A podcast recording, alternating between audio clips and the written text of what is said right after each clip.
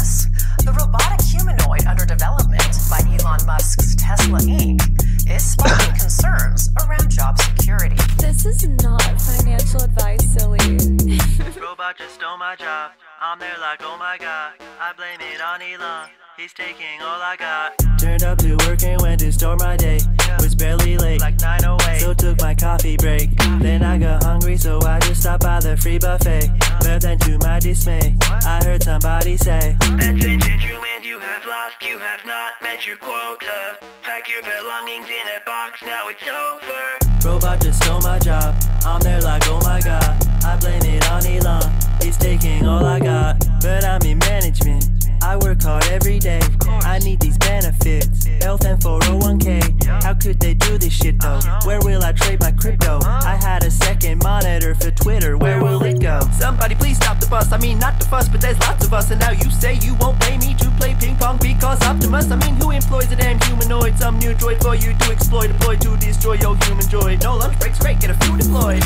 Time is up, human inferior to me. I'll take it from here. You're relieved of your duty. Robot just stole my job. I'm there like, oh my god. I blame it on Elon. He's taking all I got. Robot just stole my job. I'm there like, oh my god. I blame it on Elon.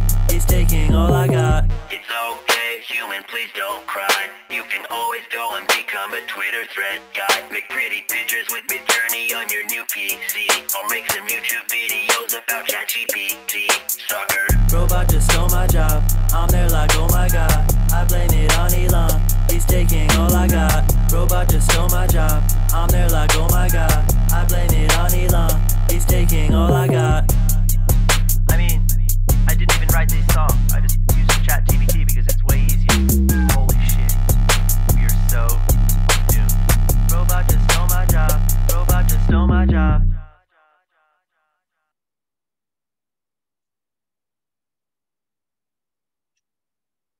はい、というわけで、えー恒例のリル・バブル、リル・バブルであってるか？リル・バブルさんのチャンネルですけど、どうやら彼もジョブチェンジをして、クリプトソシンガーから AI シンガーにちょっとキャリアチェンジを考えてるのが浮かびましたね、なんか。いいんじゃないですかね、そっちのなんか最後のところで確かにあのあのチャット GPT に歌詞考えさせたとか言ってました。うん。まあね、ちょっとアクセス数を見てないけど、ちょっとアクセス数見て、あの曲の方が他のクリプトソングよりアクセスあったら、もうそっちにどんどん行くんじゃない？こっちの方がみんな見るじゃんみたいな。いや、なんだかんだ昔の名曲のやつの方が。確かにね、ちょっとやっぱ昔の、彼の昔のクリプトネタの名曲の方がやっぱキレがあるね。それで言うと。はい。というわけで皆さんすいません。あの、今日はね、あの、開始が非常に珍しいことなんです。開始が遅れてしまいまして、あの、謝罪させていただきます、まず。はい。あまり遅れることはな普段ないんですけど、ちょっとね、今日はたまたま忙しかった。だから資料も直前まで見れなかったので、ちょっと資料見ながら、これ抜けてんじゃんって言って、いろいろ追加してたら遅くなっちゃいましたね。はい。しかも自分、今日この放送が終わった後になんか別の、ななんだっけ、ビットコインポッドキャストみたいな、なんか海外のやつで、台湾の市場についてどうのみたいなのに誘われてるんで、それも出なくちゃいけないんで、ちょっと早めに今日はちょっと短めになる可能性を感じます。はい。というわけで、ではサクサクっといきましょう。えいまあ、ジョーさんとかね、最近なんかいろいろ海外とかにも行って、カンファレンス参加したりとかあったと思うんだけど、あのーまあ、ちょっとこら辺は資料を見ながら話しますか。はい。というわけで、いつも通り見ていきましょう。これ見えてる？はい。ですね。スライドショーで。これ見えてるかな？はい。いけてる？というわけで、いつも通り資料を見ながらいきましょう。えーっと、まあ、いつも通りですね。で、最近の人生が、これ誰が書いたノマドは結婚できないことが判明。これ、ジョーさこの僕ですね。ん。まあ、ちょっと詳しく説明してください。えっと、なんかその、ノマドん生活をすると、なんか、それだけでこういっぱいいっぱいになって、なんかもうあの結婚活どころではないなと思って。いや、それただの言い訳やん。いいや、でもまあ、それ置いといて、まあ、日本からちょっとあの、住民票を抜こうと思ってて、あ、そうなの？それやると、まあ、婚活サービスに登録できなくなったりするとかいう、まあ、なんか、問題があったりして、なんか。そうだね、なんか、いろいろ反響があって、いろいろジョーさんに婚活の申請申し込みが来てるらしい。お見合いの申し込みが来てるらしいのに何もやってないっていうね、話を。話をディスってたけど、もう、ポッドキャスト内。いや、だからさ、なんか海外に行ったりしてると、そういうことしてる暇がないんですよ、単純に。いやいや、それ嘘だよ。だって俺、ノマドビットコイナーの知り合いたくさんいるけど、結婚してるから、普通にみんな。その人たちはあれでしょ、婚活サービスで結婚してるわけじゃないでしょ。してないよ。違うよ、普通にま。ともな人間だから、まともな。普通に、ノマド先で現現地で出会った人と結婚するパターンもあれば、いろいろありますけど。これもすごいよね、なんか。それはね、俺結構すごいと思う、実際。なんでそんなことできるんですか？ちなみに今日だからこ、ここに、何、この放送の前に、あの台湾に来てる知り合いの人がいて、ちょっと案内したりしてたんだけど、うんあの、もう現地のカフェでナンパらしいです。いや奥さんも来てたから、ちょっと詳しく。ナンパっていうか、ちょっと話しかけた。やっぱコミュ力ですよね、最後に求められる。ノマドのせいではないです。でもそんなん無理じゃん。てか、身の回りでそんなことしてる人を見たことがないんですよ。いや、だからいる、いるんだよ。カフェとか行って、誰かが誰かに話しかけてるの見たことあります？なんか。え、自分の直近、何、直接の知り合いで？いや、そそうじゃなくて、ああカフェにしょっちゅう行くじゃないですか、我々。はいはいはい。そこで、ねあの、すいません、ナンパい、ナンパしますとか言って、ナンパしてる人がいるんですか？ナンパしますなんては言わないけど、普通に外国人だと、やっぱこう、海外にいると、ちょっとね、あのー気軽に、逆に気軽に話しかけるじゃん。逆に、日本人が日本のカフェにいると、そんなのちょっとってなるけど、想像してみ？想像してみ？例えば、例えばなんかその、どこでもいいけど、どこがいい？で、エルサルバドルのカフェに行ってめちゃくちゃ美人だと、もうなんかちょっと話しかけてもいいかみたいな。ならないでしょ非日常的なね。おかしいよ、それ。いや、それはある、まあ、それは人によるけど、あならないと、ジョーさんは。もうチキンじゃないですか。おじさん、人のこと言え、人のこと言えないですからね。いや、俺、俺はカフェで話しかけたことはないな。確かに。話しかけられたことはあるけど。そうそうそういう場じゃないのになんかそういうことするの失礼じゃないですかいや、それは、そこの突破力がないのがダメなんです。ああそうっすか。突破力、突破力。岸野君、どっちが正しいと思うんですか？自分と上手。いやー、あの、ブロックヘッドポッドキャスト聞いた感じだとベトナムが会議ですね。ベトナム会だよね。ベトナム会だね。ぜひ聞いてない人は皆さん、ブロックヘッドポッドキャストを今すぐ最新エピソード聞いてください。はい。ベトナム会ですね。いやー、僕はちなみちなみに自分が今日だから会ってたっていうビットコイナーの人は、まあ、その人はヨーロッパ出身なんだけど、奥さんがベトナム人です。ベトナムの話についてフォローアップしておきました。これは本当ですか？はい、いや、僕は国際結婚はいな反対派なので、そこはない。そうなの？日本ディスってるくせに日本人がいいみたいなのちょっとダサいんじゃないかっていう話も。同じように日本をディスってる女性がベストなんですけど。あ あ、まあ確かにね。そういうそれは。それは一理あるかもしれない。はいはい最近リアルイベントが多いってこれ何ですか？いや、これ俺が書いたんですけど、なんかはいカンファレンスとかミートアップとか、多い最近ね。貼って続けじゃないですか。多い。うんやりすぎだと思う。正直ちょっと。やりすぎ。いや、たまに行くのはいいんだけどね。なんか、カンファレンスとかイベントやるとして、やっぱりなんかいろいろ進んでる錯覚ができるからさ、楽しいんだけど、ちょっとねって思うとこあるね。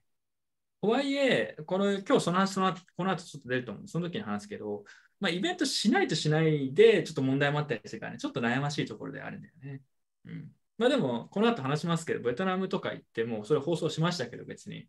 ベトナムとフィリピンのカンファレンスについて、まあ、結構良かったですけどね。だからたまに行くのはすごくいいなとは思うんだけど、ちょっと世界的に見てもやりすぎだよね。うん。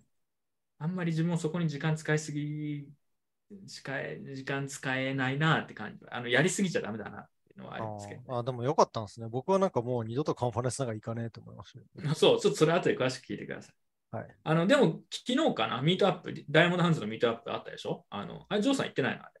行ってないですね。あ、行ってないんだ。いや、でもあれ良かったでしょ？良さそうだった。あすごい良かったですよ。あの結構でもテクニカルだったから、まあ一部の人はついてこれてない感じだったと思いや、いうんですけど。いいいと思う、ううんんなんか特にテクニカルなイベントは最初からもう初心者に合わせない方がいいと思う。そううんえでもだからリアルイベント置いて書いてるけど、昨日のイベントは良かったと。ね良かったです。いや、昨日のは本当に良かったです。うんうん、そう。うん。はい。というわけで、まあ、ものによるからね。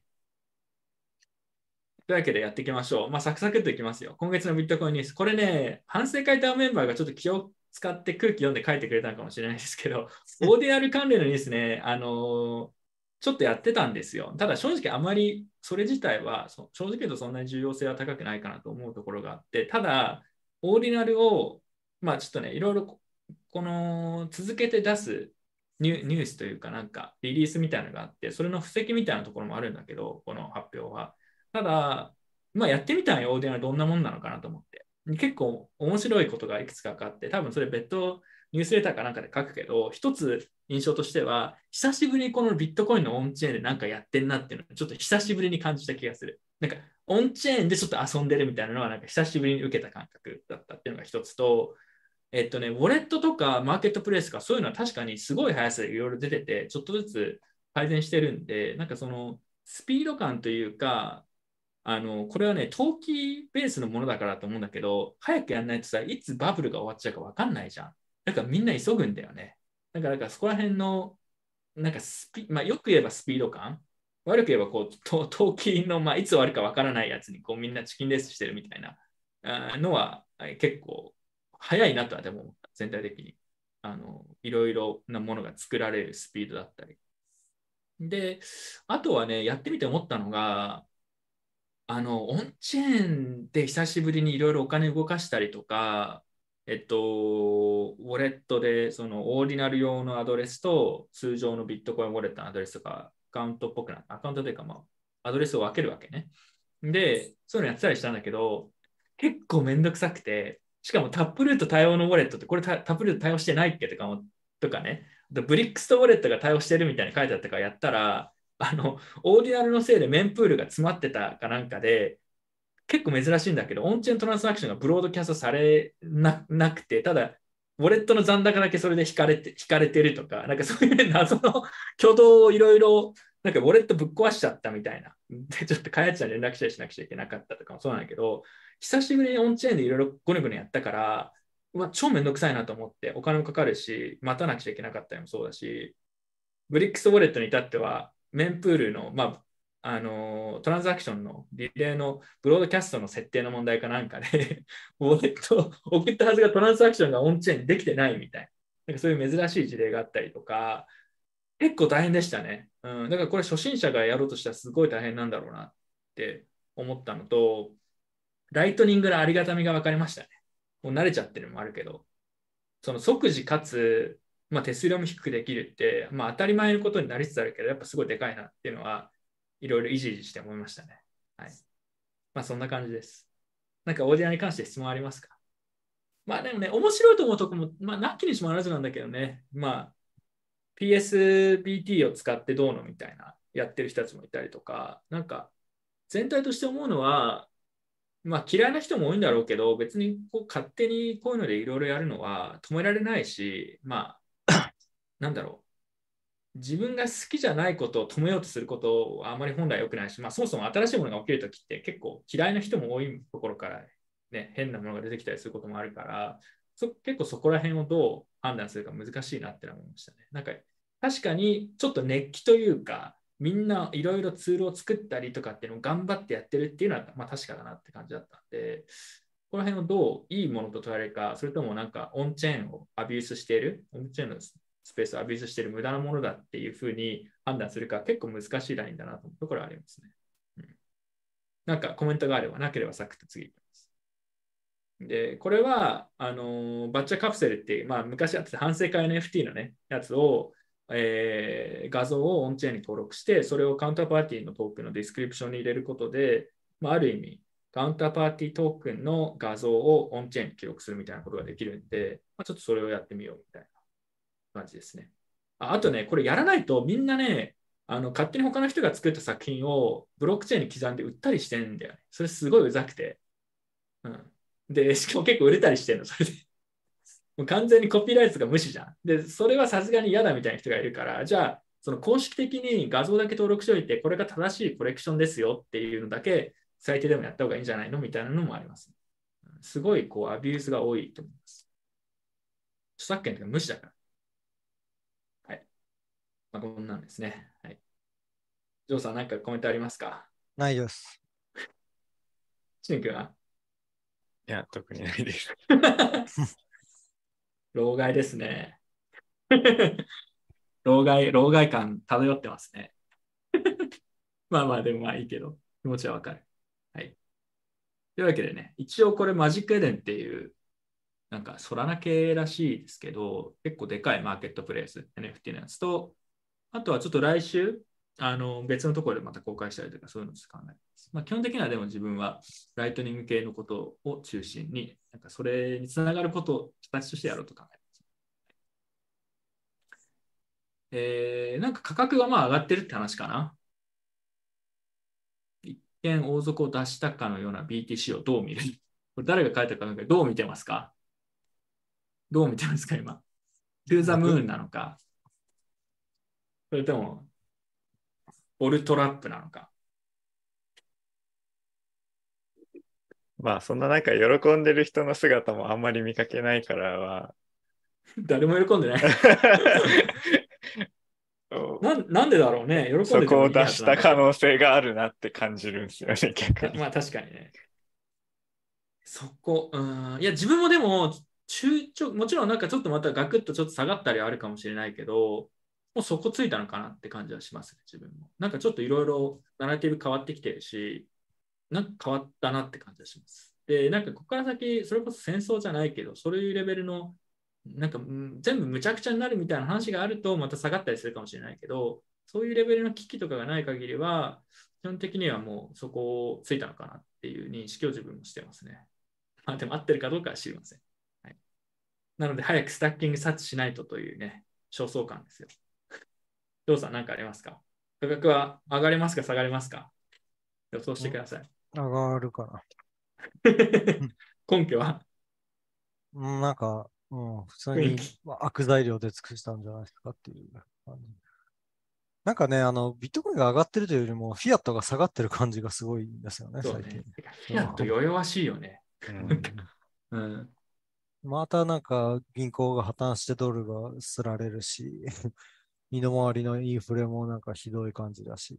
これですねそう、うんなんか BTC のか価値はそのまま、か価値っていうか、対、なんかフィアットが下がってるだけって感じがしな別に、だから、あんまり嬉しくないというか。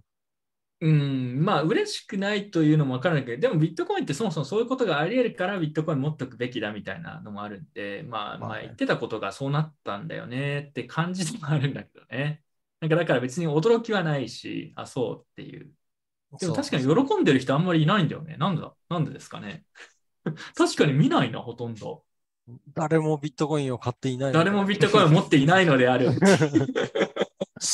あれですよ。あり得るね。そうそういう人たちが買い始めたらまた下がるのかもしれないし、よくわからない。あマイケル・セーラーだけなんか喜んでマイケル・セーラー買い増ししてました買ってんだよな。すげえよな。買い増し。めっちゃ買い増ししてたな、マイケル。ル・セーラー。すげえ。ででもいいタイミングなんじゃないかなと思って。さすがマイケルと思って。うん。ちょっと銀行破綻の話、まあ、ここにね、時系列でちょっとまとめてくれてるけど、全部は言えないけど、まあ、重要なところで言うと、まあ、海外でも馴染みが深いシルバーゲート銀バンクが、まあ、生産して、もうこれは潰れたんだよね、正正式に。そうですね。うんで、これは、なんかこれ前回も紹介したんじゃなかったっけ？その辺で多分放送をやったと思うんですよやったね、シルバーゲートがなんかどうのこうので、USDC がディペックしたみたいな話して。それ確か前回だよね。で、その後に今度は別の銀行が、全然クリプトとかほん本当あんま関係ないはずの、スタートアップのファウンダーとかがよく使ってるシリコンバレーバンクっていうところが、ここももう潰れたのかな？買収されたんだっけかな？いや、ここは潰れたと思う。潰れた。まあ、要は、あのスタートアップのファウンダーとか、そういう人たちがみんな使ってる、えー銀行が、彼らが資産預けたはずなのに、潰れるってなって、お金返ってこないんじゃないかっていうのと、いろんなスタートアップが給料払えないんじゃないかみたいな問題に直面したっていう。のがありましたね。ここれ3月 USDC がなんか3.3ビリオンぐらい預けてて、それで USDC の値段が1回90セントぐらいまであ落ちてそうかそうか。うん、大あれは。シシルバーゲートじゃなくてシリコンバレーの方か。そうだね。シリコンバレーを USDC が使ってて、要はお金が返ってこない可能性があると、USDC をペックして、あの、担保あの裏付けになってる。で、価格が0.8くらいまで一回下がったっていうのがあります。これも結構すごかったね。そううん結構すごい大きなニュースだったと思う。で、なんか政府が、なんか本当はこの預金保険公社っていうので、1口座あたり25万ドルまでが、まあ、日本だと1000万円なんですけど、保護されるみたいな仕組みがあるけど、まあ、アメリカ政府が、いやもう全額保護しますっていう感じの救済を発表して、要するになんか USDC がアメリカ政府に救済されたんじゃねみたいな感じがちょっと面白かったですね。うん、まあ、自分は別にこの件に関してすごい詳しいわけではないんだけど、ね、ほよよまあ、要は政府が何が潰れても保護しますってなると、そうするとちょっとモラルハザードを起こすんじゃないかみたいなことを言ってる人たちがいたのと、あとはちなんだっけ、ちっちゃい銀行は守らないみたいな発言をしたんじゃなかったっけ。なんか一定規模以上とか、なんかそういう何かしらの、うんまあ、ちょっと正確じゃないかもしれないんだけど、まあ、要はな、なんかこう、そういう話をしてる人を聞いたのは、えっと、これが何が起きるかっていうと、みんな小さい銀行からお金を引き出して、大きい銀行にお金を入れるだろうと。大きい銀行だったら too big to fail だから、あの救済される可能性が高い。一番最悪なのは小さい銀行とかにお金を入れてて、そこが潰れるとお金返ってこない可能性があるっていう。だから結局 JP モーガンとかそういうでかいところにみんなお金を動かして、結果としてちっちゃいところが潰れると、みたいなことが連鎖的に起こり得るかもしれないみたいな話をしてて。うんで、そまあその後ね、連続的に今度はクレディ・スイスが死にそうってなってさ、むちゃくちゃだなと思って、結局クレディ・スイス UBS にすごい安い値段で買収されたんでしょ？うん、ちょっとこれ詳しくはないんだけど、明らかにちょっとむちゃくちゃだよなと、救済とかも含めて。で、救済するって何どうどうすんのって言ったら、基本的には中央銀行が新規でお金吸って、で、それをで買うみたいな、もしくは流動性提供しますってなったら、払ってるのはインフレとかの形で、ね、我々ですからね、ある意味。生活に直結する話になり得るし、まあ、まあでも冷静に考えると、ビットコインってそもそも2008年とかね、こういう話のアンチテーゼとして作られたんじゃないかみたいな話もあるんで、まさにこういう時にやっぱビットコインが輝くよねって話がこういう銀行破綻とかも含めて、結構そういうナラティブがすごい強くなってきてるっていうのがすごく重要だと思うんですよね。うん。なんか付け加えありますか？まあ、こいやのし、うんあ、ごめん、あ、ジョー君どうぞ。いや、僕からはもうあのビットコインがあってよかったなんいや、本当に本当なかったらさ、結構困るよね。どうすんだろうね。どこに逃げるんだって感じ。ゴールドのアカウント閉鎖されんぞって言って。で、銀行に預けてるんでしょ？ゴールド多分。で、それ取られるよっていう。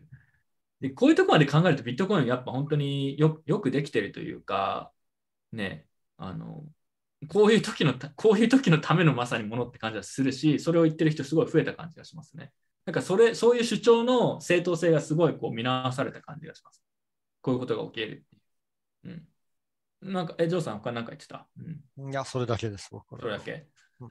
まあ、昔からこういうこと言ってるから、自分元々銀行なんて信じてないしね。銀行ってそもそもブロックファイみたいなことしてるわけじゃん。ある意味。レンディング事業者だよね。うん。でしょ？みんなから預かった資金を、あの、いろんなところに貸し付けて、低金利。で、その差分でお金儲けてるって。で、なんかあった時にお金返、今お金返せなくなってる状態。ブロックファイと同じですよ。だから まあ、ちょっと規制されてるかどうかみたいな話あるけど。そうですよ、皆さん。みんながそれに気づき始めちゃったという。あれ？銀行ってお金ないんじゃんみたいな。まあ、今更なんだけどね、そういう話が。でも、自分が気になってるのは、3月19日にクレディ・スイスが救済されたのかな？ただ、その後、あんまこういう話、ニュースであんま見見てないなと思って、その後なんかぞ、なんかニュースって続いたものってありましたっけ？一旦小休止してる状態でまたなんかこう似たような問題がまたボンボンボンってなるのか、一旦これでもうなんかクレディ・スイスでの件で話が一旦クローズしたのか、でまあそれがまた1年後くらいにね、またそういう話が出るのかわかんないけど、あのーちょっとそこはよくわかってないですね、自分は。クリプトで散々去年そういうのありましたからね。なんか、あー 3AC とかなんかセルシウスとかやっと落ち着いたかなぐらいの時期にやっぱり無理でしたってってなってそうだやねっと そうなんか後から出てくるやつもあり得るかなって感じですね。そそれで言うと、今回の、あの、あれ、これは前回紹介してないよね。バラジの1億、1億円？あ。1 million ドル Bitcoin bet、3ヶ月以内にビットコイン価格が1 million になるっていう、あの、賭けをしている、まあ、コインベースの元 CTO の有名なあのベンチャーキャピタリストの投資家みたいな人、うんいるでしょ？で、彼の意見とかを、自分は3ヶ月で1 million に行くとは到底思えないんだけど、ただ、彼が言ったのは、その賭け自体はあまり重要ではないと。要は警鐘を鳴らしたかったみたいな話をしてたんだけど、彼とかが言ってる話だと、これはまだ全然終わってないし、そもそもこの、そもそも銀行とかそういうレベルじゃなくて、ドル自体の不安が揺らぐ。ドル自体の信用が揺らいで、すごい不安が広がるみたいなことを言っていて、で、バイバイビットコイいつもの。ン、いつもの、いきなりビットコインマキシマリストになりましたみたいな。おい、みたいな。あ、でもあの、ドルの不安の話で言うと、最近なんか国際的にすごいきな臭い話がきなあ臭いねりま。すよね。ああの、のーね、うん、わかる。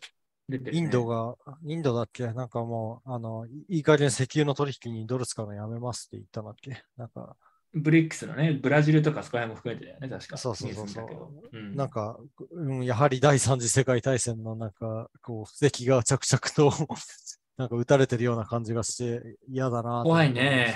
なんかこういう。いういろんな混乱が起きるとそういう方向になり得るからね。まあ、自分も全然全く他人事ではないですからね。台湾とか中国の関係でもあるし。うん。うん。まあ。なんかビットコインを買えっていう結論ならだけならいいんだけれども、なんか、こう、すアメリカ以外のうでかい国がもうドル必要ねえだろうっていうはいはい風になると、これを機にね、そうそういう宣戦布告をし始めたら結構まずいことになるかも。やばいっすよね。そう。まあ、あり得るね。うん、ああだからそういう最悪の事態も多少想定はしておいた方がいいと思うんだけど、でも基本的には、今この状況で自分は銀行に資産の大部分を置いていくっていうのは、ちょっとしたく、てか、考えてない人の方が、そういうこと考えてない人の方が圧倒的に多いと思うんだけど、日本とか。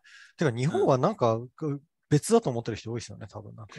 この話。どうなんだろうね。うん。まあ、アメリカのでも銀行の方がリスク取ってるっていうのは多分、本当に、本当にそうで、日本の方が、まあ、金利の問題とかもあって、金利がまだそんなに上がり上がってないからみたいな。だからえそうなの？セーフなんじゃ。僕逆逆だと思ってたんですよ。なんかアメリカの方があの投資銀行と通常銀行がしっかり分かれてるんじゃないの？いや、わからん。だからその自信を持って自分はそれに回答できない。素人しかいないですからね。うん、そうそうそう、うん。そうなのかもしれない。うん、まあ、なんか詳しい人にたいような気もしなくはないけどね、同時にあんまり興味がないところもあってうん、なんとも言えない話がある。はい、まあ、シンプルに、まあ、これだから写真だね。銀行株がもうね、死んでるみたい。うんいや、すごかったね、一時期ね。うん。草コインみたいになっちゃったね、銀行が。マジで。うん。はい。まあでも、だから、うんまあ、自分のでも話を総合すると、まだこの話全然終わってはない、終結はしないのかなと思うから、ここからまたね、来月までとかにまたなんかいろいろ銀行周りでちょっときな臭いこと、それが政治的な話に影響したりとかあり得るんで、こういう話、時代になってきたかと思って。で、これはオペレーションチョークポイント、2ポイントそうこれ、まあちょっと前から、その結構、ささやかれてたことが、まあ、特にこの銀行関連の話が出てきて、えーその中でシグネチャーバンクっていうのがあって、まあ、シルバーゲート銀行もそうだったけど、シグネチャーバンクも結構、えークリプト関連の企業の、えー取引先になっていて、で、そこに関しては、その取り付け騒ぎが起きてもいなくて、まだ全然、全然そんな段階じゃないのに、急にある日突然、あの、ニューヨーク州の当局と FDIC っていう預金保護保険公社がやってきて、あの、乗っ取られたというか、その営業を停止させられたっていう話があって、まあ、そこの重役で元レギュレーター出身の人も、いや、これはなんか恣意的なものを感じるっていうふうに声明を出していて、で、まあ、オペレーションチョークポイント2.0なんじゃないかみたいな話。で、オペレーションチョークポイントっていうのが、まあ、オバマ政権下で、えーアメリカの法務省が銀行に、まあ、すごい重たい問い合わせをかけることで、その銃の販売店とか、えー消費者金融とか、まあ、その性的な関係の事業をしている人たちとか、まあ、そういう人たちとの取引についてもめちゃくちゃなんか対応コストがかかる書類を送りつけることで、まあ、そういう人たちの銀行へのアクセスを制限しようとしたっていう政策があったんですね。10年ぐらい前に。えーで、まあ、これを今度はあの仮想通貨業界に対してやってるんじゃないかっていう疑惑が割とあって、まあ、今回のことに関しても、まあ、そうで、多分そういう関連の訴訟とかがこれから起こるんじゃないかなと思うんですけど、この右側の画像はちょっと関係微妙にずれてるんですけど、まあ、このエリザベス・ウォーレンっていう、えーまあ、有名な上院議員の人で、かなりアンチクリプトな人なんですけど、まあ、その人たその人のなんか公式の、えー まあなんか寄付を募ってる、政治資金を募ってるやつに、Elizabeth Warren is building an anti-crypto army っていうのがあって、いいね。そんな、そんなになんか大事なんだって思って、そう。で、この人は結構でも銀行のロビーイストと近い距離にある議員で、ね。そう、なんで、まあ、銀行側からそういう政治的な圧力が、えーうん差し伸べられてるんじゃないかなという。これは噂として結構まことしやかに言われてますよね。はい取引所とかと、取引所とかの銀行へのアクセスをこう悪くすることでお金が流れづらくなるとか、もしくは何か銀行とかにあったときに逃げられないようにする、うん、っていうような話をしてる人がいて、まあなんか陰謀的なところなきにしもあらずなのかなと思いつつ、まあ一定の合理性は自分も感じますね。全然そうだとしても驚かないというか。うんどうですか、ジョーさん。 Anti-crypto army。 build、building anti-crypto army ですか？なんか、こう、んちょっとだけバズワードになりそうなセンスを感じますね。まあでも、ここまできっちりこうアンアンチやってるのはいい、ね。すがすがしい。ある意味。これで票が取れるって思ってることが結構なんか面白いなっていう感じで。うん、まあでもこれさ、これが本当だとしたら何が起きるかっていうと、ていうか最近アメリカの取引所いろいろまずまずいよね。コインベースとかもそうだけど、あのー証券認定の話がね、SEC からの訴訟とかも含めて、あそうそう、今回あんまり紹介しないけど、なんか新規で何件かあったよね、コインベースに対して訴訟をしたとか。SEC をからなんか訴える準備に入っていますみたいな通知書が届いたみたいですね。うんなんかステーキングプールの話だっけあれは。ちょっと違うんだっけ？多分そううんだと思います。そう、でも、すごい SEC むちゃくちゃアクティブになってるからね、最近。訴訟しまくってるよね。うん。なんか本気で攻めに来てる感じはする。まあ、ただ、リップルの裁判の結果はまだ出てないんで、みんなそれ待ちってとこはあるんだけど。うんはい。そう、なんかだから SEC とかもそうだし、あとはこの銀行へのアクセスをシャット、シャットダウンしようみたいな動きもあったりとか、なんかアメリカの取引所今すごいいろんなプレッシャーかけられてるんだろうなって感じしますね。うん。どうなるんでしょう？それはまあちょっとわかんない。次行きましょう。まあ、これも似たような話ですね。ブロックが犯罪のせい。これちょっと違うか。なんかよくわかんないリサーチ企業みたいなとこが、なんかすげえどうでもいい、なんかどうでもいいアキゼーションをしたんでしょ？要は。なんか見てよ、これ。なんか要は犯罪の温床になっている。で、なんかそういうレポート出すことで価格が、株価が変動するんで、それで儲けるみたいな、ショートして儲けるみたいなのをやってるんじゃないかって話を見たんだけど、この犯罪の温床になっているのあの根拠なんだか知ってます？翔さん。あの、ラップのやつねラップの曲の中で ラッパーがキャッシュアップ使ってなんか約あれしてるぜみたいな、なんかその何その根拠みたいなうん。かわいいなみたいな。ちょっと弱くねみたいな。結構面白かった。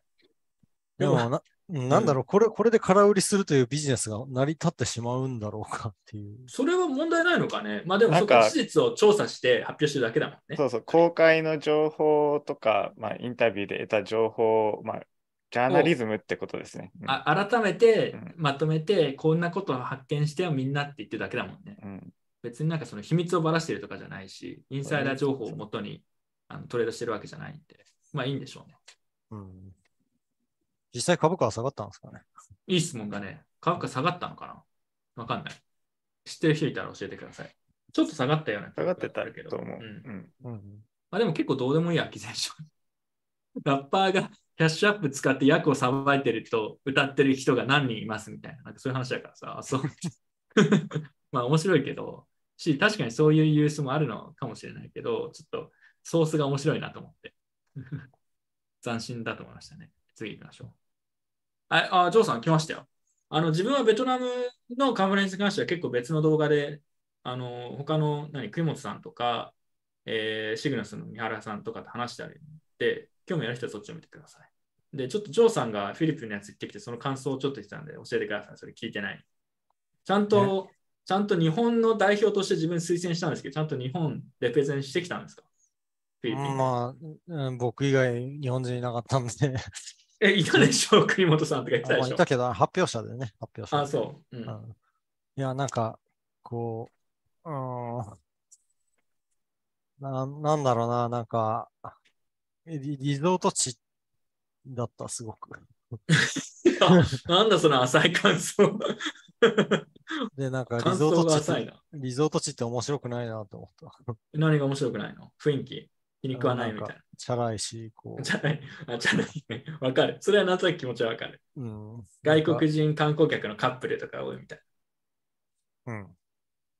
他は？カンファレンス？その人口密度が高い島なんで、なんかあ、人口密度高いんだ。うんどどこにいても気が休まらないというか、それはちょっといまいちだね。リゾートで休みに来て、リラックスしに来てるのにね。人そう、なんか、あの人がいないタイプのリゾートならいいんですけど、めちゃくちゃ人いて、なんかぎゅうぎゅう詰めの感じのリゾートだったから、あ、そんな感じなんだ、ボラ系って。なんか言ってしまえば島全体がディズニーランドみたいな感じなんですよね。あ、そんな感じなんだ。うんそれでベトナムの方が多分良かったな。そんなに人もすごいたくさんいるってわけじゃなかったし。うん、なるほどね。で、あとさ、カンファレンスの観点で言うと最悪だったのが、あの、フォーマットが崩れて。みんなあのテクニカルなことに興味がなくて、そうなんだ。そう、あの、誰も、誰も僕の発表にだから興味を持たなかったんです。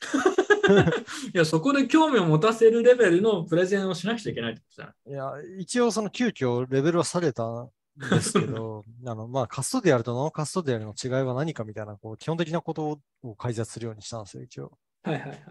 でもなんか、それですらあんまり興味がない人が多くて、みんな何に興味があったの？逆に。えーあの、外需を呼ぶことじゃないですか。客を増やすこと。ああ、まあ別にそれはいいと思うんだけどね。で要はまあでも、テクニカルな話は全然ないカンファレンスだったっけね。まあ一応あるにはありましたけど、でもその、あそのテクニカルの話が大体アプリケーションレイヤーの話だったんですよね。まあでもライトニングはそうなりがちだよね。うん。で、まあ、で、そう、栗本さんとちょっと話して思ったのは、やっぱ、アプリの人とプロトコルの人の隔絶がどんどん大きくなってるよねっていう話はありましたね。それはわかるけど、まあでも仕方ないんじゃん。うん。まあ、しか、うーん、でもね、LA の URL とかやめてほしいんですよね、僕。好 あ、好きじゃないんだ、LNURL。き好きじゃないですね。でおそれ何が問題か。なんかそれはそれ、なんか前回その話しなかったっけ ?LNURL vs。えーいや、でもそもそもライトニング。グを使ってる時点で、あの、その、ライトニングの TCP 接続が絶対必要なのに、それに加えてなんか HTTP サーバーを立てるっていうのがまずおかしいじゃないですか、うん根本的に。まあでも使ってるウォレットとか企業も多いし、普通に役に立ってるからね、それで言うと。うーん、まあ、いや、そう、だだから嫌なんですけど、だから、使使ってる利用人が増えてるからっていう。うんそうそうそうそうそう。なるほど。逆にね、キシン君はそれに関しては何かコメントありますか？いや、結構わかりますね。あのーこれでいいや、みたいな感じで、はい広がりすぎると、なんか感性の力がちょっと働いちゃうのは普通にあると思うんで、もっといいやり方があるのになかなか移行しないとか、やっぱウォレットっていっぱいあるし、なんか全部が対応するのにすごい時間がかかっちゃうんで、うん、なんかデファクト LNURL が持ってる時点で結構なんか、うん、やめにくいというか、うーん、なるほどね。まあでも、まあだからそういう意見もわかるけどね。ただ、LNURL がないと、多分今のライトニングの UX ってもっと悪い、悪くなってると思うし、なんか例えばボルトカードみたいなのをこの前自分たちもアンドゴーさんとテストしたりして、あれもまあ基本的には LNURL withdraw。まあだから、まあオファー、なんか技術的に優れてるんだったらオファーズなんとかしてほしいなと思うんだけど、そこはラブスがなかなか対応しない、してないとかね、そういう陰謀なのかどうか知らんけど、そういうのも含めて、でもなんか今年のなんか末までに対応するみたいな話が出てたんじゃなかったっけ？なんか、うんそうそういう発言をしてたよね。うんだからそろそろ入ってくるとは思うんだけど、うん、まあ確かに、あの、アプリケーションとプロトコルのところのなんか衝突みたいなのが結構あるっていう話ね。それは確かに感じるな。うん、まあなんか逆に LNURL だけの話ではなくて、あ、わかるわかる。全全般でね、わかる、それは。うん。なんかあの、もう、もうライトニングウォレットイコール custodial としか認識してない人も結構いるんですよね。それ結構たびたびやっぱ批判されてるよね。あのー、ツイッターとかさ、ビットコイナーの中でも。みんなこう、うんライトニング使って決済したぜって言うけど、お前それ custodial ウォレット使ってるだけじゃないか。いや、そうなんですよね。 Wallet of Satoshi が Wallet of Satoshi に送金して、ライトニング使いましたって言ってるんだけど、いや、それ custodial だからみたいな。っうん。ていう批判はあるよね。で、それはね、結構わかるんだよね、自分もねで。、そう、 LNURL とはいえ、自分も Wallet of Satoshi 使ってるからさ、楽だから。うん。LNURL に対する批判よりも custodial に対する批判の方が結構致命的なことになる可能性があると思ってて、確かまあ、つまり、そのうちゴックスするだろうな、どっかっていう。うん。あり、うんそれはね、全然あり得る。うんだから自分ゴックスしたら、そう、なんかまた、あの、その本家ゴックスの時みたいに、やっぱりビットコインはダメだとかいうやつが出てきてますげえビットコインはダメだから、多分ライトニングはダメだって絶対言うよね。もう誰がそういうことを言うかとかも結構想像つくんだけど、まあそうそうライトニングはそのプロトコルとしてもう終わってると。なぜかというと、 custodial型のものにこう集約集約するような仕組みになっていて、みんなカストリアル型しか使わないからだ。で、それはね、まあ一定のこう、まあ事実としてそうなっちゃってるしね、現状。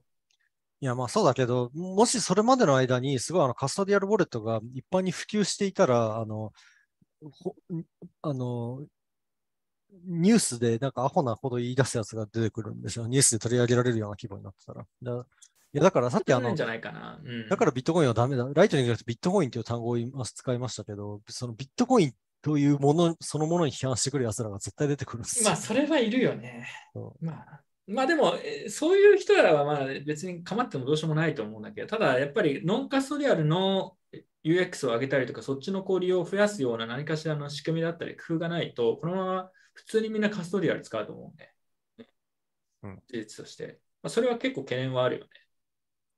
はい。だからなんか、あの、そうだね、このカンファレンスの時に話したのは、このポーチって、そのフィリピンのウォレットを作ってる人たちは、まあ、はいはいはい。僕、取引所みたいなやつでしょ？うん？取引所みたないなことでしょ？簡単に。あそうそう、受け取った瞬間、まあ、あの、そのフィアットに変えてるんですよね。うんうん。でもそうじゃなくて、まあ、カストディアルでもいいから、ユーザーがライトニングで引き出せるようにしないと、なんか、ユーザーは引き出す、ラあの、ビットコインのまま引き出すっていうことをしないじゃないですか。うんうん。なるほどね。そう。で、なんかそうすると、あの、またゴックスリスクが高まりそう。なぜかというと、みんな、その取引所でそのまま使うからみたいな、なんか、ことになりそうで。うんまあ、昔と比べると、やっぱ取引所のカストリーのこうベストプラクティスみたいなのができてるから、まあ、比較的安全になったっていう意見もわかるんだけど、たまライトニングでどっかやるかすとか出てくる。ある意味、LNTX ボットとかある意味ボックスしてるからねう。ん小規模だけど。だから、ちょっと例えば、ウォレットサトシとかが、それでね、ハックされて、全部、例えばお金取られちゃったとかってなると、結構これは問題になるかもしれないなっていうのは同意ですね。はいうんそれで言うとね、ウォレット・サトシのチーム、ベトナムのカンファレンス来てたからね。うん、これね、ウォレット・サトシの人たち、あんまりこういう会に来ないらしくて、初めてだからこういうの来たみたいな、いうレベルだった。だけど、うんこれどこまで言っても別に隠しじゃないと思うから、すごい面白いウォレット・サトシチームに関する小ネタを手に入れたんで、ちょっと言っていいかどうかわからない後でこっそり教えてあげる。これ、くっそ面白い話が。あの衝撃的な、衝撃的な話があって え、何？聞いてるいやちょっとそんなこと言われいや、言っていいのかちょっとよくわかんないです。ちょっと個別に、あわかりました。はい。別に隠してはないと思うんだけどね、すっごい面白いこの手があって。ででも、それ、うち、うちはネタの面白さですよね。うち、うんうん、まあ、うちはネタの面白さではうちはネタの面白さ。ただ、あのー彼らすごい良かったね。すごい、あのーなんて言うんだろう。謙謙虚っていうか、なんか、あんまり目立つことしたくない。もう本当、ザ・ビットコイナーの開発者って感じだった。うん、うん自分たちは別になんか過度なマーケティングとかいらなくて、普通にあの UX 改善しようと頑張ってますみたいな、なんかそういう感じ？のえあの普通に良かった。普通にいい人でした、うん。ちょっとかなりリスペクトがしましたね、俺とサトシチームに。うん、全くフラッシーさが1ミリもないっていう、フラッと来て、で、なんかちょっと自分がベトナムのカンファレンスの主催者の人とちょっと話してたら、フラッとこう、ウォレット・オブ・サトシって書いたポロシャツ着たなんか、まあ、あのまあ、白人なんだけど、の人が、なんかニコニコって感じで来て、はい、みたいな感じで来て、お俺とサトシのポロシャツ、あ、俺とサトシで働いてるんですか？いや、あ、実は CEO でみたいな。あ、そうなの？みたいな。初めて見たみたいな。うんなるほどね。そう、なんかすごいそんな感じで、ロープロファイルな感じで、目立とうとしてる感じは1ミリもなかった。うん。結構良かったです、それってそれは。まあ、なんあ、あかなんだろう。うん。それで言うと、あの、えっと、ベトナムがどうだったか知らないですけど、フィリピンのカンファレンスに関しては、なんかすごい手す手作り感がありましたね。よくも。手作り、会場とかも？あのパウチの人たちが、そう、あの、なんか、カンファレンスをやり慣れてない感じ？いそれは仕方ないよね。別にあの、そう、草してるわけじゃなくて、まあ、うんそのなんか、えっと、良し悪しだとは思うんだけど、そういう雰囲気が好きな人にとっては、まだ黎明期なんだなと思います。あーベトナムの方は割とちゃんとしてたよ。手作りという感じではなくて。うん、うん。会場もなんかそのリゾートホテルのカンファレンスルームみたいなの使ってて、そのリゾートホテルがすごいいいとこなのよ。うん。めっちゃ綺麗だった。うん。いや、なんかベムトナムよかった。なんか逆に質問ある。ベトナムに関して。ベトナムはだから自分が動画でも結構詳しく話したんで、その動画をね、興味がある人は別に見てほしいんだけど、普通に雰囲気は良かったね。全体的に。うんすごい、すごいこう、参加してる人たちはみんなこう、満足度高かった。ちょうどいいサイズなんだよね。そんな大きすぎず。で、ベトナムの方はテクニカルな話も含めて、まあ、ちょいちょいあったから、うん3分の1くらいかな、テクニカルな話、イメージとしては。うん。ピーター・トットとか全然空気読まないでフル RB RBF の話とかしたよ。全く空気読んでないと思う。いやでも、うん内容的にも結構ベトナムの方が良かったし、全体の雰囲気もすごいみんなポジティブな感じなのと、あのいろんな国の人から、まあ、俺とサトシの話したけど、結構ね、いろんな国の人から人が集まってて、あのすごいエネルギーあってよかったね、それで言うと。うんうんかなりポジティブでした、自分は。ベトナムのカンファレンスに関しては。なるほどね。まあ、こんな感じかな。まあ、フィリピンの方は、だから、乗算的にはちょっといまいちだったと。正直。まあ、カンファレンス自体というよりも場所が僕向けではなかったという。カンファレンスはでも、あの自分はあの、あれでしょ、ブッダとビットコイン、ブッダとサトシのあの分析が出てるっていう衝撃の発表を見たけど、一部。あれは、サトシはブッダなんじゃないかっていうのもマジか。来たねそのアングルみたいな。アジアっぽいの来たな、ついにと思って。いや、あの発表、僕の発表の直前だったんですよね。なんかもう、調査の発表の直前にサトブッダはサトシ、サトシはブッダみたいなね言っちゃったの。いや、そうそう、あの仏教とは自分の体をセルフカストジー化することだとか言い出して、いいね。アジアっぽいね。いやこれぞそうアジアって感じじゃん。禅禅の心とは、その自分の体をなんか自分で所有し直すことにあるんだみたいなことを言い出して。ビットコインフィックスイズ仏教ですか？まあ、あのねオリジ、オリジナリティがある発オリ表ですね。ジナリティめっちゃあるよね。とにかく。それで言うとさ、このベトナムのカンファレンスでもそういう話してたんだけど、あの、うん結構ね、海外の、まあ、アメリカ人とかかな、あとアメリカとかヨーロッパの開発者とかも多いんだけど、もうそういう人がする話ってさ、まあ、ジミー・ソンとかだけど、もうさ、もうなんか聞き飽きててもあんま面白くないんだよね。うんうんそれだったら、サトシはブッダですって言った方が、まあなんかちょっと面白いじゃん。ちょっと、あ、そういう視点あんのか、みたいな。まあ、確かにね。なんかそういうアジアテイストの発信はもっとやってほしいよね。っていう話はしてた、実際。僕ちょっとさすがにとんでもすぎて、あなんかついていけなかったんだけど。これ好きだわ。ブッダかけるサトシ。うん。これ後で公開されるんじゃないか。うん。というわけでね、次。で、ノスターカンファレンスも東京でやるらしいんだよ。知ってる？これ、だから11月かな。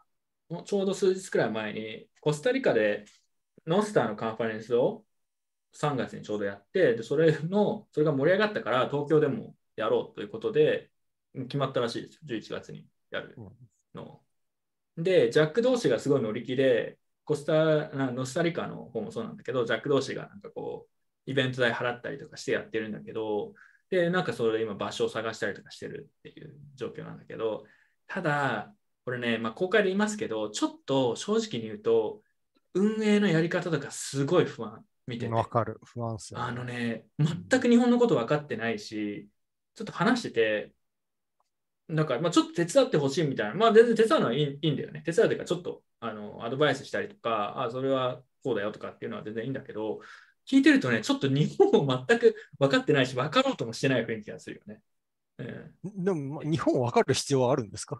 いや、だから聞いたの。だから外国人が日本に旅行に来てみんなで盛り上がるのが目的だったらいいと思うと。別に。その現地の人なんて別にさ、うん呼ぶ必要もないし、ある。外国人向けのイベントを日本でやってるみたいな雰囲気。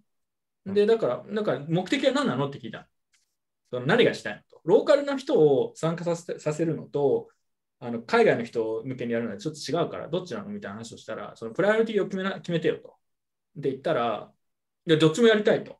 どっちもやりたいんだったら、でもそれじゃあ多分日本人来ないぞみたいな。でもそういうの聞かないし、よく分かってないから、その例えば会場どこを探しますかみたいな話で、みんなでこう、こう意見出し合って、まあ、よく言えば意見出し合って分散的にやってるんだけど、広報になんか武道館とか出てるわけ。でおお前、マジか？みたいな。そのマジで言ってんのかみたいな。お前、嵐か？みたいな。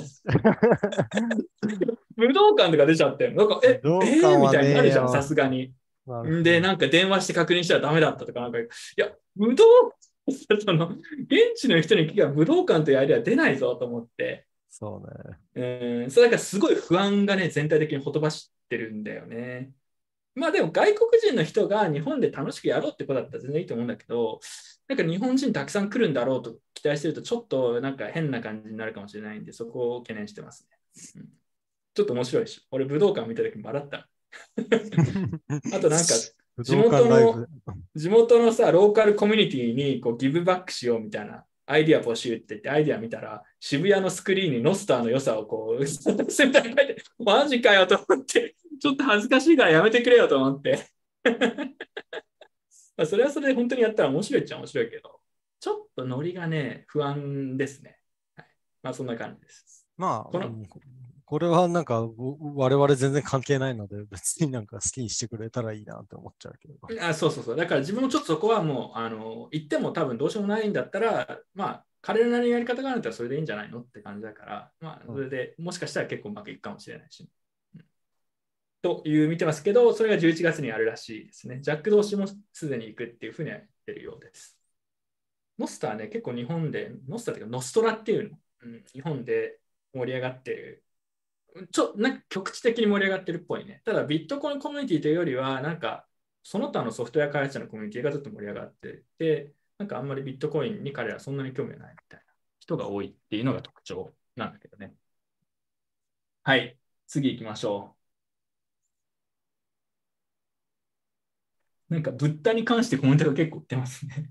ブッダって下脱したから転生しないじゃんとか、その、その、あなんか、仏教の話。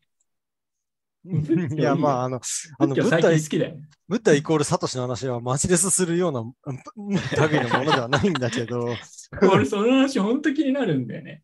あでもなんかブッダはそのお釈迦様だけを指してるわけではないっていうのは、へえって思いましたね。このヨガさんが教えてくれた。いいっすね。うんそうなんだ。いや仏教、本当興味深いよねうん。えー、僕の仏教仏教の知識は手塚治虫のブッダから来てるんで。あ、わかる。俺もそれ、そうで手塚治虫のブッダ情報しかない。そうで、手塚治虫のブッダは本当の仏仏教徒にはすごく評判が悪いらしいので、あ、そうなんだ。なんかうんかかなり我々は所詮草、草仏教徒だったと分かってないと何もブッダについて。そう。いや、でもね、仏教徒なんて9割草仏教徒だから。まあそうだよね。日本人は別に仏教徒ではないからね。みんな別に そうっすよね。大丈夫。信じてはないっていうね。はい。ジャック同士。あ、これはゴックスですね。はい。今月のゴックス。これは誰が書いたやつですかね。全然知らない。これ。なんか Euler Finance。Euler Finance。ス。レンディングプロトコルがあ、なん200か聞いた million。やられてて、まあなんか日本でも被弾した人が何人かツイッターに散見したけど、まあ最終的にはハッカーが9割ぐらいお金を返したみたいです。いつものパターンか。返したんだ。うん。でもなんか2週間ぐらい経ってから返してるから、最初は多分いけるって思ったけど、無理まあなんか現金化するの大変だし、あのそうか1割くれるっていうなら全部返すかって思ったんじゃないですかね。1割で事なきを、1割で、まあ、そのミクシングとかで、後で、なんかクリね、その、クリーンなお金を1割もらう方がいいって思ったんじゃないですか？まあそれクリーンなんすか？そそうわかんない確かにこれさ、思うんだけどさ、あ後々バウンティーに変えるから、要は返してくれたら1割あげるから、何も言わないから許してやるから、あれしてくれとかっていうんだけど、これ本当にそれでいいのかなわかんないですね。クリーンなのかなとかちょっと思うんだよね。だってこれがさ、だってアイデンティティ分かってないと、これ北朝鮮だったらどうするのって話になるじゃん、例えば。そう確かに。なんか問題にならない北朝鮮に1割渡北しちゃった朝鮮に1割あげてるっていう、た あのクリーンな、クリーンなお金を、そういうことになっちゃうからね。うんちょっと具体的には分かんないけど、まあ、表面上はそそういうことなんじゃないかな。このこのスキーム結構流行ってるけどさ、なんかそのうち問題になりそうな気がするな、うんそうすると、うんはい、じゃあ次行きましょう。フラッシュボッツで MEV ボットハンター現れ現れる。これ全然わかんない。これもなんか、そんなんか結構複雑なんであんまり説明しないんですけど、あのユニスワップとかで MEV するときって、大体草コインとかを買おうとしてる人とか、えー草ステーブルコインを買おうとしてる人とかのトランザクションの前に、そのコインをたくさん買って値段を釣り上げて、直後に売り浴びせるっていう、まあ、 scam があるんですけど、scam だけど、まあみんなやってまあ、るみたいなやつが MEV っねて。やつね。うんはい。で、ほんで、なんかみんな Flashbots っていうやつを使って、その MEV の収益を分配されてるみたいな、そのバリデーターが。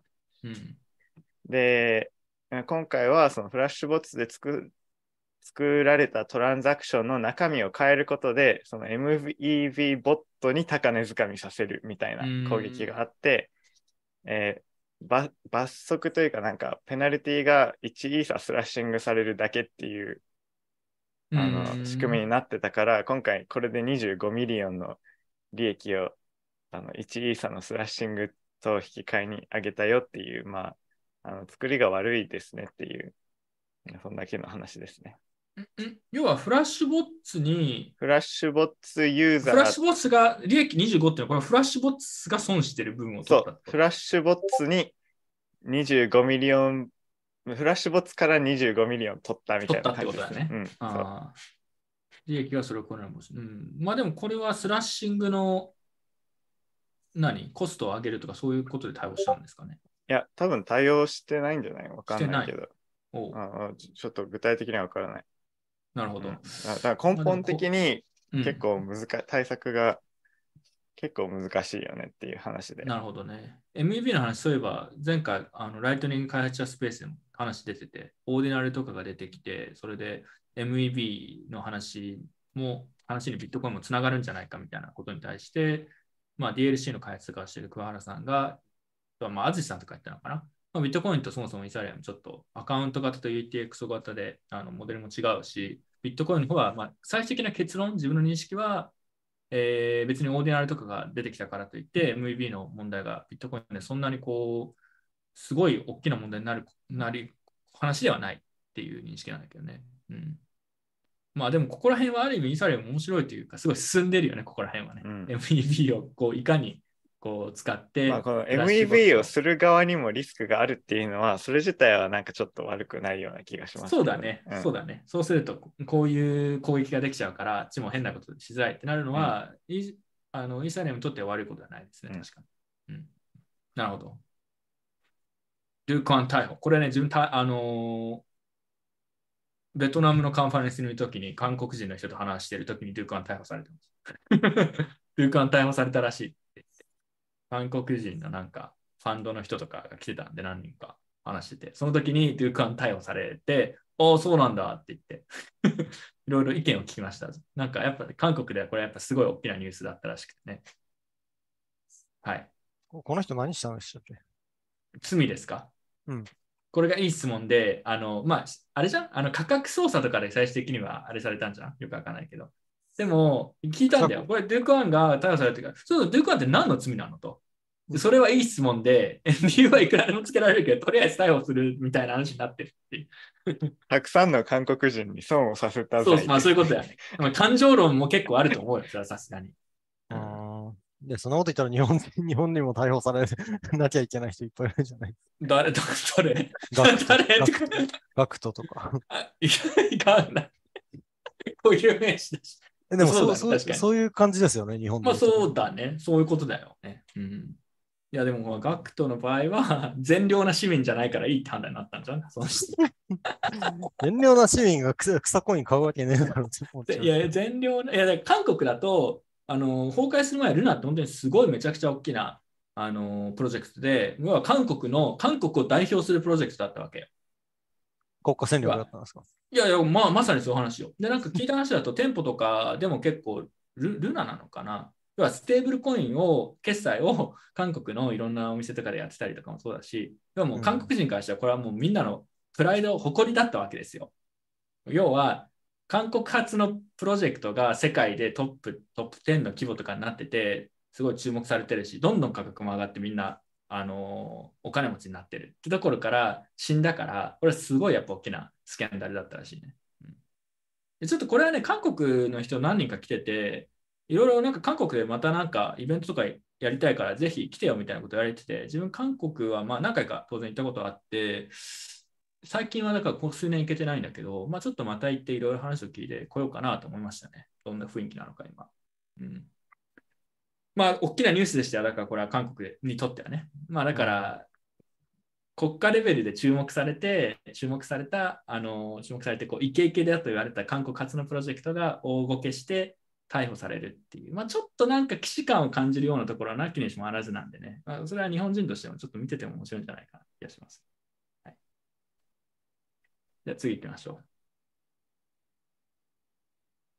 これね。あ、これさ、本当、一昨日くらいに出たやつだよね。自民党 Web3PT、PT、PT、なんだいや、僕これ読みましたよ。読んだの ?Web3 ホワイトペーパー。ちょっとどういう内容だったかちょっと教えてください。えーなんか、あの、あのえでもこれ、税制などに関する提言なんでしょ要はなんか分離課税とか、えーっと、フィアットに変えるときだけ課税するように変更しようとか、そういう話をしてるという話を聞きましたけど、どういう内容なまあ途中からはそういう話だったっぽいですね。の と途中、ジョーさんが読んだのは何なの？ジョーさんのテイクアウトは何だった？えーなんか頭に入ってこなかった 読んだけど読んでないのそれじゃん。ななんかチャット GPT に予約お願いすればいい。これくらいなんかこれ読ん読んでて思ったのは書いた人が名前を出さないのは卑怯だなと思いましああた。あ、これ官僚が書いたんじゃないのよくわかんないけど。まあ、あの責任取りたくねえんだろうなと思いました。ああ、みんなで書いた。リングそうシそうそうそうグネチャーか。それがすごく日本的だなとモネロ、モネロか。リングシグネチャーをしてるわけですね。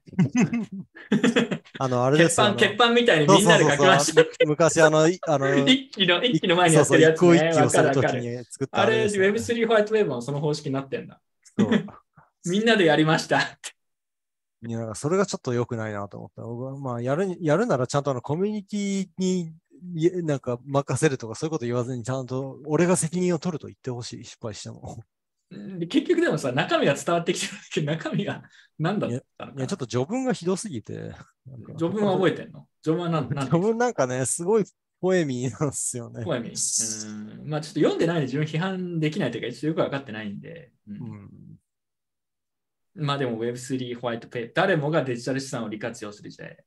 これ誰かがツイッターで言ったのちらっと見たんだけど、要はさ、これ、まあ、Web3 ホワイトペーパーとか言ってまとめるのはまあいいと思うんだけど、誰もがデジタル資産を利活用する時代っていう副題に対して、デジタル資産のある意味、まあ、名目ともにトップであるビットコインに関しての発言がほとんどないみたいな話を聞いて、まあ確かにそれはなんか矛盾してんなっていう。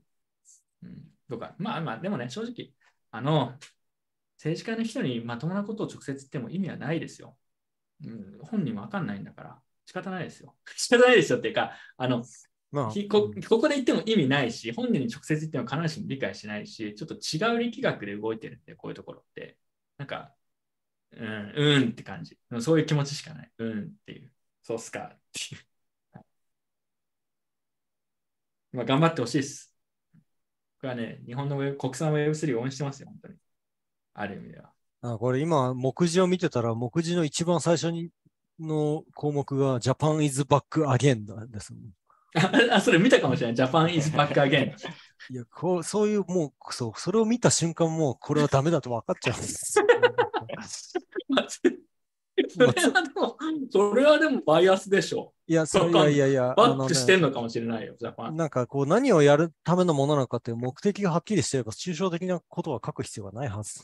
まあ、確かにこういうのさ、まあ、読読んでないんだけど、別のやつ読んだことあるの、なんかこういう似たようなやつで。うんすごい、あやっぱこれってすごい綺麗な日本語で書いてるけど、中身なんもねえなみたいな感じの文章だって、あの、いろいろ書いてんだけど、こういう可能性があるとか、我々はこうしなくちゃいけないみたいな。うん、これは時代に先取ってね、すごいいいことか、いいことっぽいことが書いてあるんだけど、あれ、あれは職人の技だよね。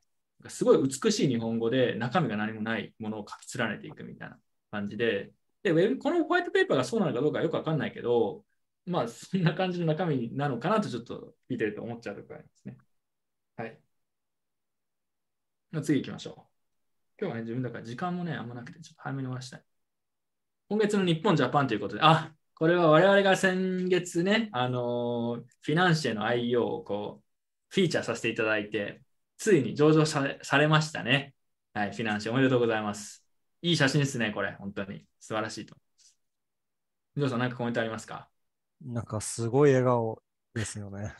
これさ、でも自分でなんかどっかで突っ込んだんだけど、これさ、これ、鐘鳴らすみたいなやつって、要は IPO のこう、まあ真似して、もじって、まあみんなで盛り上がって楽しんでるってことで、まあこれはあくまでこう、ネタとしてやってるだけだと思うんだけど、ただ、あの IPO と IO の差ってさ、IO ってまだ何も始まってないから、その、言わなちゃダメなんじゃないのと思って、ちょっとその、一生懸命プロダクトを作ってユーザー獲得して、売上と収益も上げて、初めて上場できて、おめでとうっていうのと、あの、プロダクト作るためにある意味資金調達して、IPO っぽく喜んでるのは、ちょっと本来冷静に考えるとちょっとおかしな話であるよ。だから、まあ、あの、やりたいことはわかる。まあ、上場したと取引じゃん。ただ、これはそのままいくと、で結局どうなった？のフィナンシェ。えーフィナンシ FNCT 上場後予定通りの結末。価格割れしてんの？今。あの、販売、IEO 価格割れしてんだっけ？知らね 知らない。どこに行ったらチャートが見れるんでしょうェコイン。釣り上げて IEO 価格まで戻すも、一人のユーザーが、一人のユーザーが400万円分を投げ売りして30%下落。え。400万円だけで30%下落するのまあまあまあ、そんなもんですよ。だって、買い板入れるつもりもないと思うしね。あと、コインチェックが自社売りしてるらしい。ですね、最高っすね。IO ね、大好きですね。もっと頑張ってほしいですね。どんどんやってほしい。IO だってほらこみんなが盛り上がって日本頑張ってんじゃん。うん。全然絆を感じないですよね。何絆って。えつまりコインチェックが、まあ、味方だから売らない、絆があれば売らないはずじゃないですか。絆ないでしょ。えちなみに今の価格いくらですか？皆さん、ちょっと分かる人がいたら教えてください。知りたいのは IO 価格がいくらで、現在価格がいくらですかね？うん。分かる人がいたら教えてください。まあ、これはでも自分も記事に書いたけどさ、もう、まあ、もう、こうなることは多少織り込みすぎていうか、みんな、もう誰もファイナンシャルの話してないでしょ、だって、上場した後に。見ないよ、何も。うんみんななんか上場直後に売ってね、IO 価格より上がった時に売りたいだけだからさ、まあそんな公然の秘密をこうここで真剣に議論する意味もないですからね。Web3 AI に敗北っていう。な何ですか？えなんかバズワードとしての格が AI の方がずっと上っていう話ですね。ああ、日本でも AI の方が、え、これ日本の話？あ、アメリカね。アメリカでチャット GPT vs クリプトで全然負けてるね、確かに。日本はもっと顕著だと思いますけど、うん、そうだね。暗号資産をこれに変えてさ、チャット GPT でも AI とかやったらすごい差になると思うね。うんうんまあでもそんなもんでしょう。最近国内のしょうもないニュースが足りない。そう？足りないかな？あのーまあ確かに。でも、ね、言いたいことはわかる。なんかちょっと元気がないよね。あの、国内の Web3 業界なんとなく。元気あんのかな？ちょっと分かってない。まあホワイトペーパーとか出してます。あ、ホワイトペーパーとか出てる。うん我々が認知してないだけで結構盛り上がってるのかもしれない。いやちゃまあ、次はなんか国産チャット GPT とかをやって。国産チャット G？まあでもいや国産チャット GPT を本気でやれば、まあ、うーん、どどうなんだろうね。どうなんだろうね。いやな、それはなんかあの昔国産検索エンジンみたいなのを作ってた人たそうだねちみたいな話と全く一緒で。いやそうだね。わかるよ。基本的にダメだと思うんだけど、うんでも AI の場合だと、例えば中国だったら絶対国産 AI 作るじゃん。国産チャット GPT 作るじゃん。うんあの、まあ自国の保護とかも含めてさ、政治的なところも含めて。まあ、中国はそれをやる技術とまあ体力があるからってことなんだけど、日本はダメですかね国産チャット GPT ダメですか？日本初チャット GPT。日本初 AI。いいじゃん。クールジャパン。まあなんか税金が出る可能性はあるなと。税金出る可能性は全然あるね。うんうんちなみに、I、フィナンシェの愛用価格が0.41円で、今0.33円なし、割れちゃってますね、早く。まあでも、これからね、戻ってくるかもしれないですよ。うんちょっと、まだちょっとね、結論出すのは早いんじゃないですか？はい、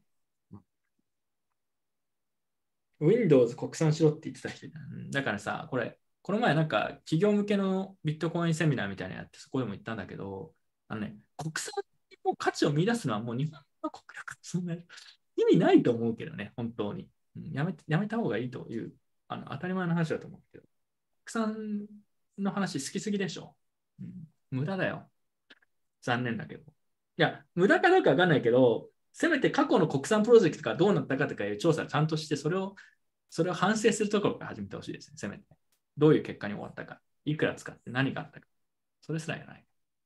はい、メルカリでビットコイン買う人急増中ということ、これすごいニュースだよね。10万人だって。ね。うんジョーさん、これ、元取引所、国内取引所の人として思うところあります？かこれすごいなと思って、普通に。メルカリ。久々になんか新しい動きだなって感じしたね。うん。なんかいいんじゃないですか？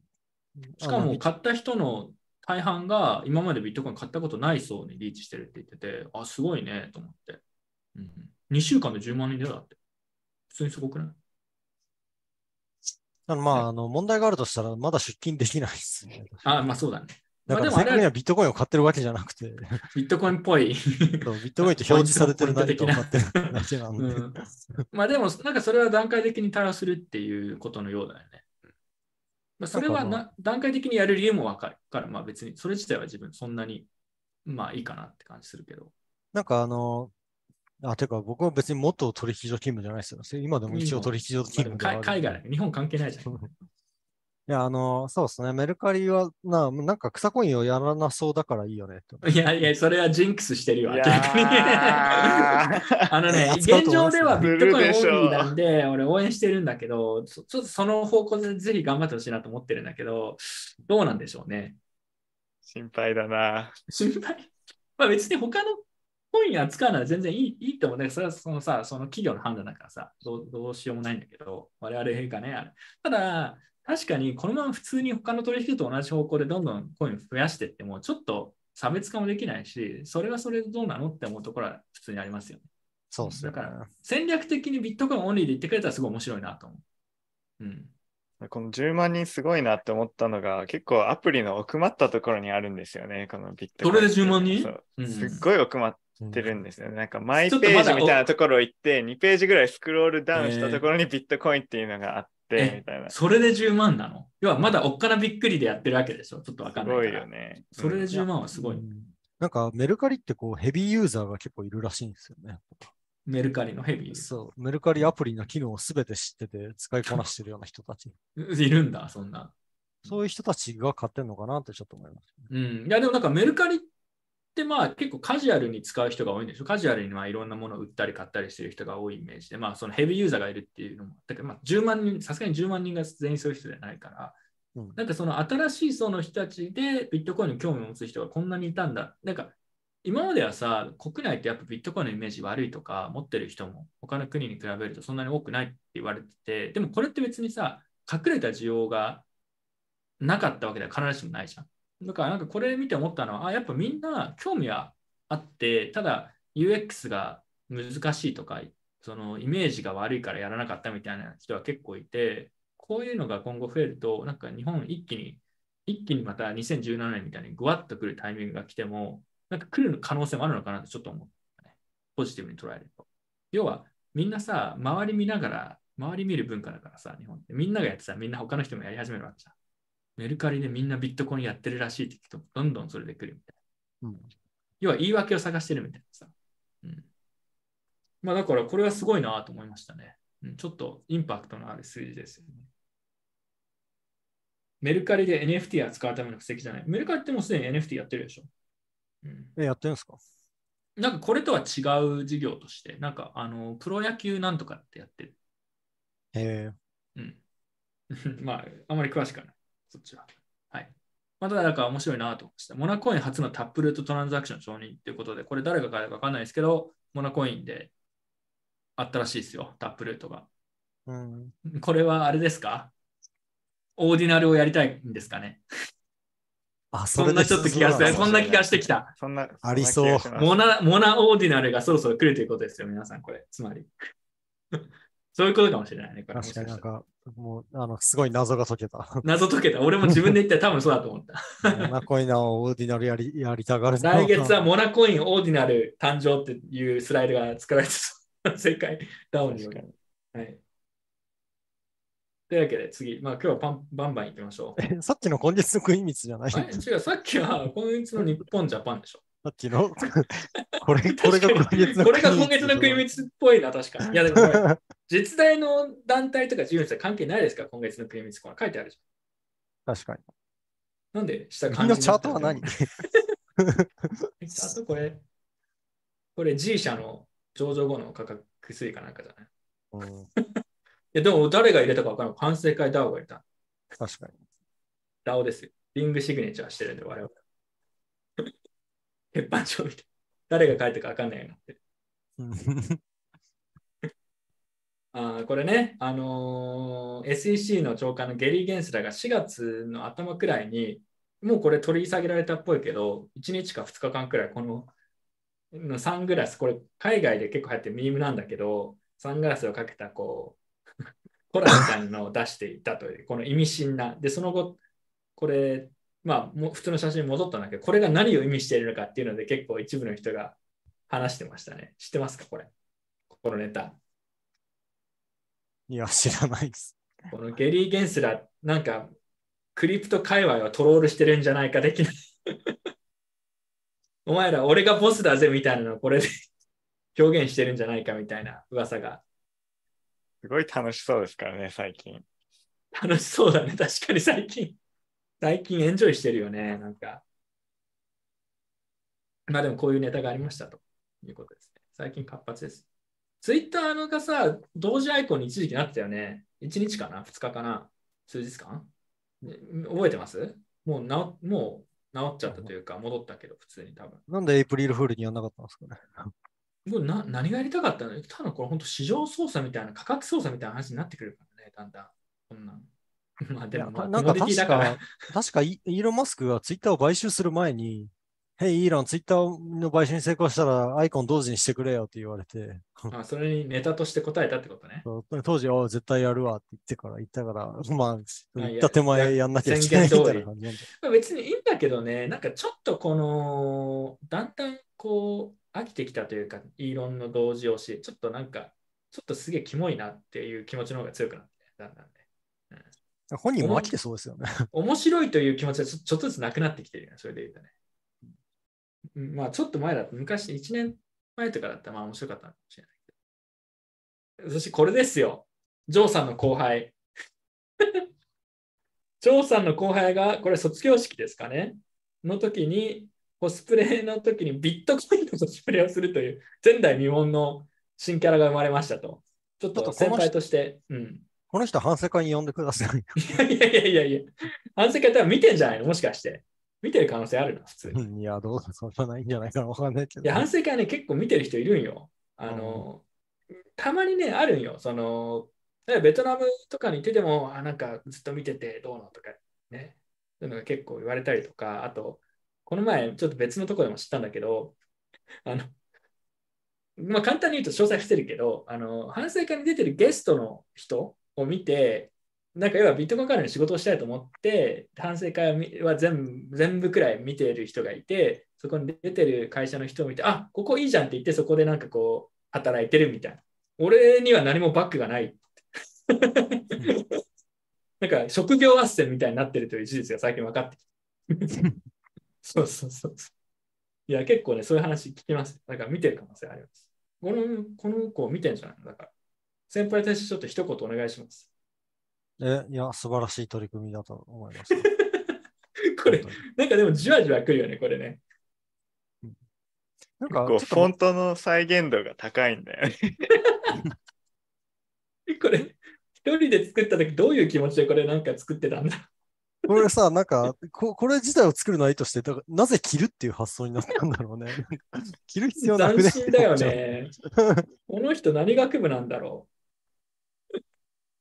ちょっとわからないな。どこに就職するかとかも含めて気になりますね、今後の卒業した後の。ね、どうなんだろうね。まあ、多分工学部じゃないかな。工学部、なぜそう思うの？あの、工学、なんか、うんあの、文系のやつらはこういうクリエイティブなことできないんで、いやいや、文系のやつディスってんじゃん。言ってますね。ゼレンスキーもいるしね。こ れ結構、ゼレンスキー普通に地味にクオリティ高いんだ。ゼレンスキーなんかウクライナのメディアに取り上げられてましたからね。え、知らないですか、コージゼレンスキーがツイートしてましたよ。なんかこの若者ありーががとうみたいな。ゼレンスキーがコスプレしてる兄弟生に対してありがとうってゼレンスキー本人じゃなくて、なんか国防大臣、あのナンバー2あの人でした確か すげえな。それはちょっとウケるわ。うん。いや、でもね、ちょっとこの、兄弟のコスプレ文化に対して真面目なこと言うと、うん。やっぱ昔よりなんかね、あの、厳しくなってるんですよね。え、そうなの？昔はなんか学生が暴れたのを自由、暴れるのを自由にさせとけみたいな感じだったんですけど、うん。なんか、シャレのわかんないやつが学長になっちゃってからもそうなんだ。う、そう、なんか今の学長、僕がなんかその学部にいた頃、あの結構関わりがある人だったんですけど、なんか本当につまんねえやつだったんですよ。え、ジョシはコスプレはしてないんですか？ちなみに。僕はしてないですね。イメージで。ごジョーさんこれの、この卒業式のためにコスプレをしてる姿が全く想像できない。いや、そもそも卒業式出てなかったんだ気がする。本当の社会不適合者は卒業式出ないですけど。出ないって確かにね。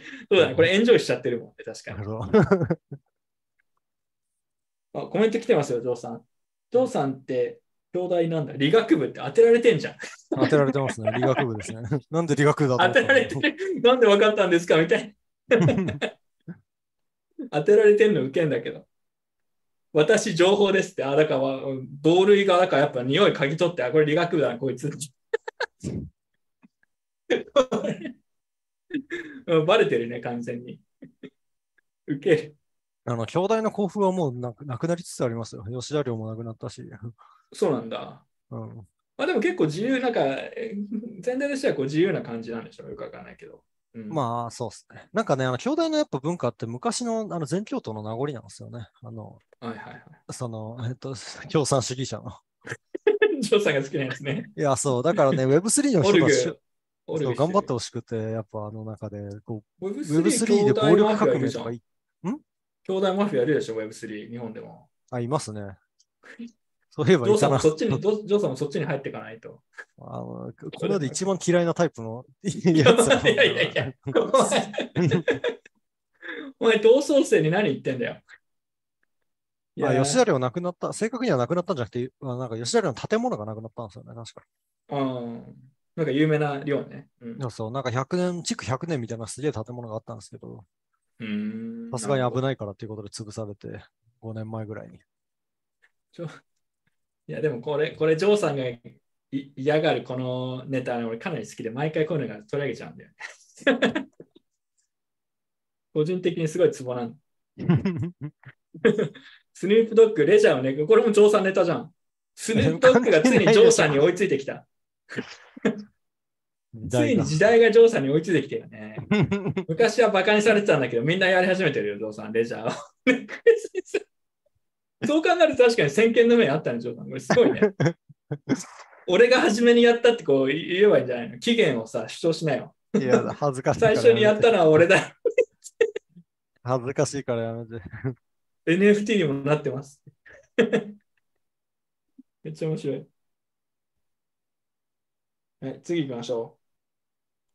今日はね、カツカツいきますよ。スカール・オブ・サトシ・バズる。これは何ですか？これなんでかって、これ知ってるわ、俺。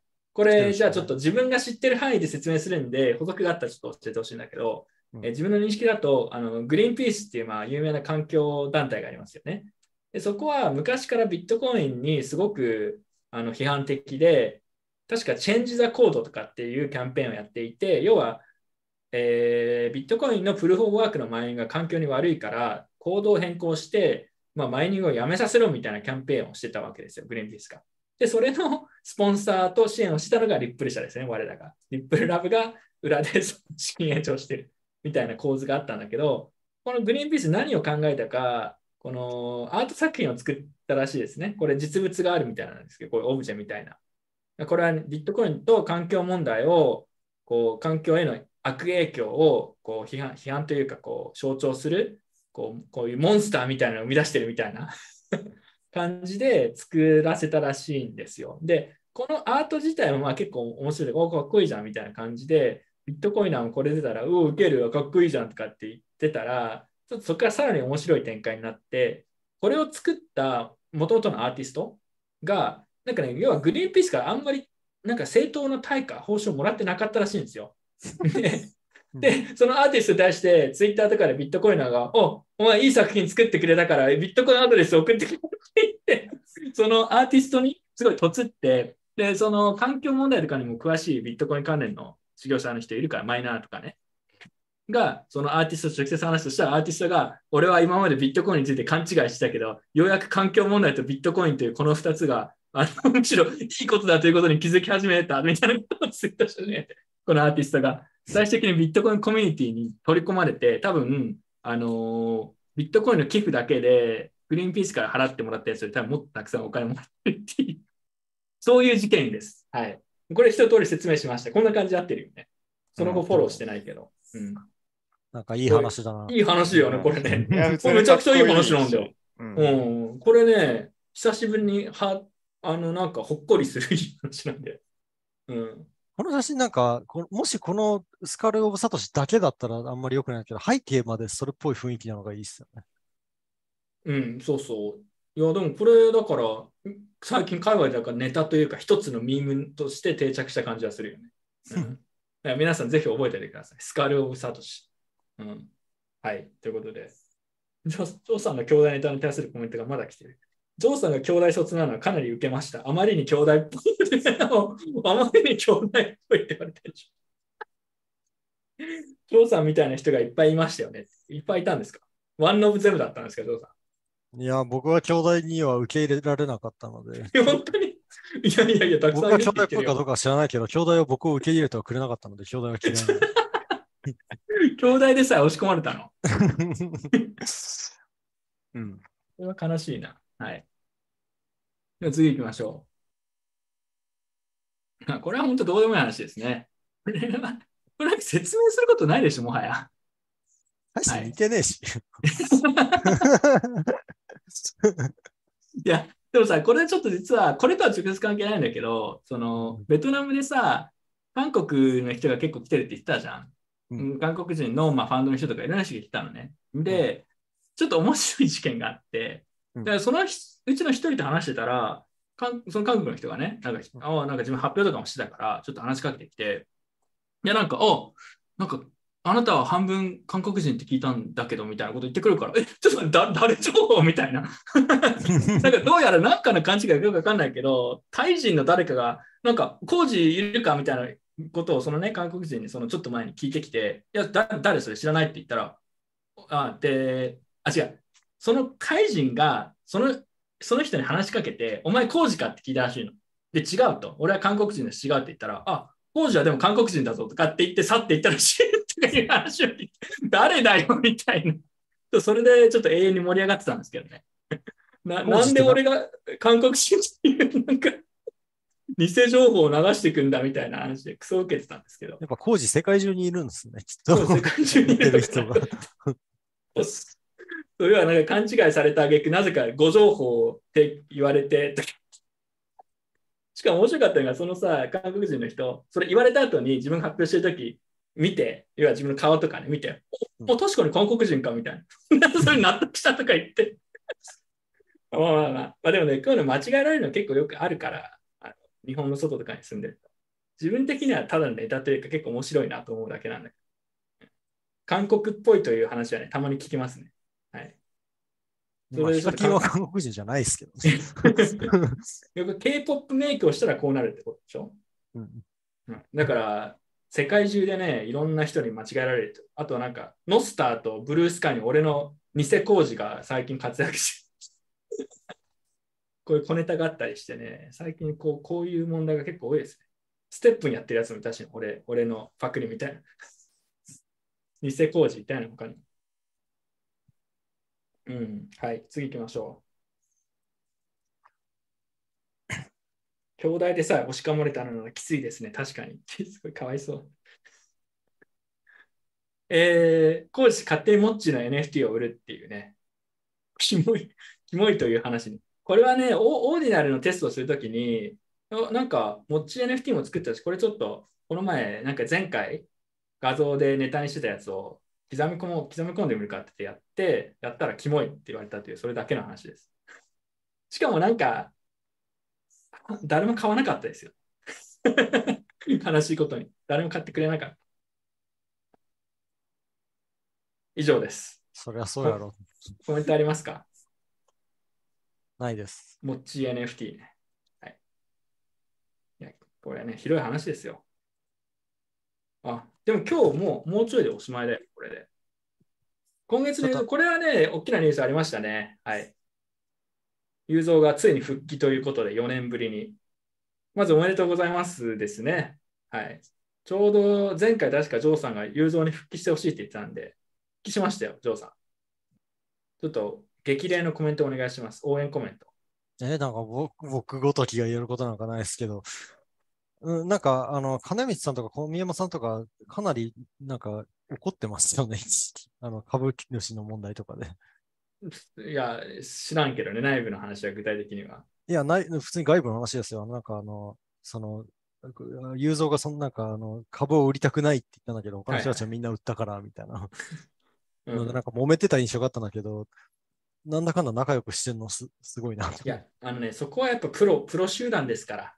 あうん、元ゴールドマン出身とかもそうだけども、そこはね、ちゃんと仕事として割り切る能力ある人たちですから、実際どういう動きが中であったのか自分もよくわかんないですけど、まあ、さすがだなって感じがしますね。はい。まあでもなんか、郵送が戻ることで、今後、いろいろビットフライヤーも、ツイッターのイーロン・マスク的な感じでどんどん変わっていくんですかね。どうなんだろなんかあの、ジョブズがアップルに復帰して最初にやったことが、あの、商品の数をものすごい減らすことだったらしいじゃないですか。う。ああ、おー、つまり？だから、ユーゾーにもそれをやってほしいですね。つまり？あの、つまり？ジョブズみたいに4種類のコインしか上場させないとか言って、はいはい。いや、でもさ、それは面白いかもね、確かにね。そう、なんかそういうね、バッサリカットする方法、なぜかっていうと、それは、すユーゾーみたいにこう、パワーのある人しかできないことだと思うんですよね。わかる。そういう判断はね。だって今までだってさ、社長がそういうのやるって言ったら多分、どういう ちょっとパワーバランスかわからないけど、郵送が裏でいるからさ、できなかったんじゃないかな、そもそも。そうそうそうそうう、んなんか、そう、すすごい強権的な人が一人でやらないといけないから。社長すごいやめてたよね。うん一時期。ところがですね、あの、バッサリカットされちゃったものが一つ話題になったのを思い出したんですけど、何何、はいうんあの、ビットフライがやってたビットコイン決済のサービスで、ああ、はいあのビットフライヤーアカウントからの支払いしかできなくなった。オンチェーン払いができなくなったことによって、ビッグカメラでビットコイン支払いの受付が終了っていうえ、、終了したの？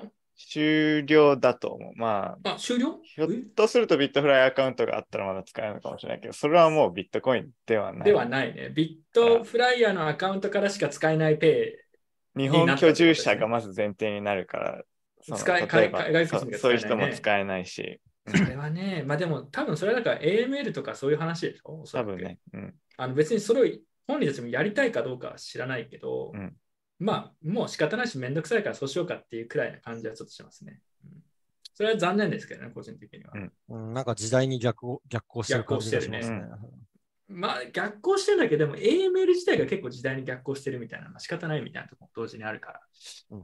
なんともね、言えないところはあるけど、本人たちはどうしようもないみたいな。でそれは他のさ、取引所がまだライトニング対応してないとか、多分そこら辺もあるわけじゃん、多分。あ仮想西もコメントしてるもう一つあったわ。あのビッあのビットフライヤーライトニングの現物決済が終了。これはなんか終、雄三が復帰してから決まったんだっけ？ああ、わからない。最近だから、これ、雄三復帰いつだっけ？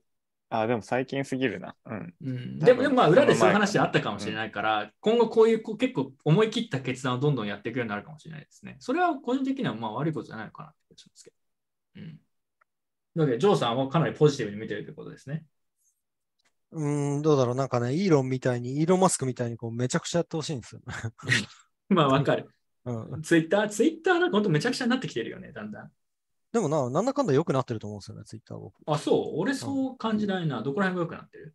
いや、もうあの、ひあれですよ、あの、その、タイムラインが2つになったじゃないですか。おすすめとフォロー中ーあれ見てないんだよな。まあ、そうあんま使ってないからね。あそうなんだ。まあでも、それがね、一番必要だった変更なんで、僕的にあは。おすすめとフォロー中の人だけ見せるってやつね。そうそうそうそう。あ、じゃあ、ジョーさんこれかなり使ってるんだ。うん。あ、そう。じゃあ、おすすめはあんまりじゃあ使わなかったってこと？おすすめはちょっとうざい。あのさ前はその、一番最初はフォローしてる人しかなかったんですけど、なんかだんだんおすすめで変なのをおすすめしてくるようになって、で、それを回避する方法がなかったから、これついてダメだなと思ってたんだけど、なんか選択肢が与えられたとね。そうそうそうそうそう。でもこれは確かにいいかもしれないね。だからやっぱなんだかんだ、大ナタを振る人がいると良くなるんだと思うんですよね、基本的には。まあ、良くなることもあるってこと。まあ、あの、すでにユーザーベースがある程度塚、大塚家具みたいな パターまあンと人によるんだろうけど。うん。ユーザーならやってくれるだろうというのがジョーさんのこの期待ということですね。うーん。わかんない。そそんなユーゾー自体に、ユーゾーのやってきたことに詳しいわけではないんだけれども、はいはい。まあ、その、日本人でできる才能があるとしたらユーゾーぐらいしかないんじゃないかと。はいはいはい。まあ確かにね。まあ、個人的にはユーザー復帰っていうのは、こう、逆に言うと他の日本の取引所の創業者とかみんなもうほとんど消えたから、まあなんか、まあいいいいことかなと思いますけどね。なんかまたいろいろチャレンジしてほしいなって気はしてますけど。まあ、いろいろ剛腕ですから、中の人はいろいろ大変な部分あるのかもしれないですけど、僕はビットフライの社員ではない。はい。次行きましょう。今月の金光さんということで、カキと、なんだこれ、コスプレ？ちょっと今月、ここ最近忙しい金光さんの写真を、セルフィーをチェックするちょっと余裕がなかったので、ちょっと何の何のことなのかよく分かってないです。はい。何かっつって。わかんない。わかんない。あでもカキじゃないよね、これ。カキ 確かになんだこれ。あ、でもカキって書いてあるカ。キって書いてある。うん、まあ、楽しそうです。このポーズは何なんだろう。あ まあ、まだ続く今月の金光。これはなんだ？このスライド作ってる人誰なんだろうな。金光さんファンですよ。反省会 DAO が作ってるんで、我々これコントロールしないです。仕方ないですよね。あ、これ最後、じゃあこのコーナーだけ今日やって、今日はおしまいです。新コーナーですね。新もうもう新コーナーっていうか定着しましたけど。ウィル・ビットコインフィックスシリーズですね。今日のこのネタはですね、ウィル・ビットコインフィックスフードですね。はい。フード。食べ物をビットコインがどういうふうにフィックスするのかって話なんですけど、これ、ビットコインフィックス論の専門家の宮本城さん、ちょっと解説を、解説を解説をお願いします。どう、どうフィックスするのか、ちょっと。えっとね、あの、はい。ビットコインフィックスフードを主張してる人たちのをまとめると、主張をまとめると大きく2つあって、うん。まあ、2つのクラスターがあって、1つはあの肉食を推進する人たち。いるね、肉食クラスターね、ビットコインなんてね。あもう1つが、あの、なんかインフレによる、なんか食い物の、なんか解約、うん。えーを、をなんか防ぐっていう主張をしてる人たちうん。がいて、この1つ目はまあ、その肉食の話なんですけど、うん。なぜかビットコインは肉食にはまる人が一定数いて、まあ、いるよね。う。うんで、僕、な昔から不思議だったんですよ。な俺なんか肉食をやってないな、あれ。肉食をやたら押してて、で、あのうん、その、我々みんなその肉食を押してる人たちがいること自体は知ってるじゃないですか。いる、たまに。でも多分みんな理その理由分かってないですよね。あんまり詳しくはな。いい。うんうんで僕も知らなかった興味興味が持ってない。なんか、ボルシットだと思ってる。うん、なんだろう、それ詳しく教えてほしい。なんで肉食を、あの、ビットコインの推進するのか調べてみたんだけど分かんなくて、うん 結論から言うと、まあ、あの、あの、世の中で常識とされてることに、にあの、間違ってるというか、疑問を呈す、呈すえー、この前のアートのやつと同じア ートのやつ全く同じロジックだよ、それ。そう何も変わってないよ。よ。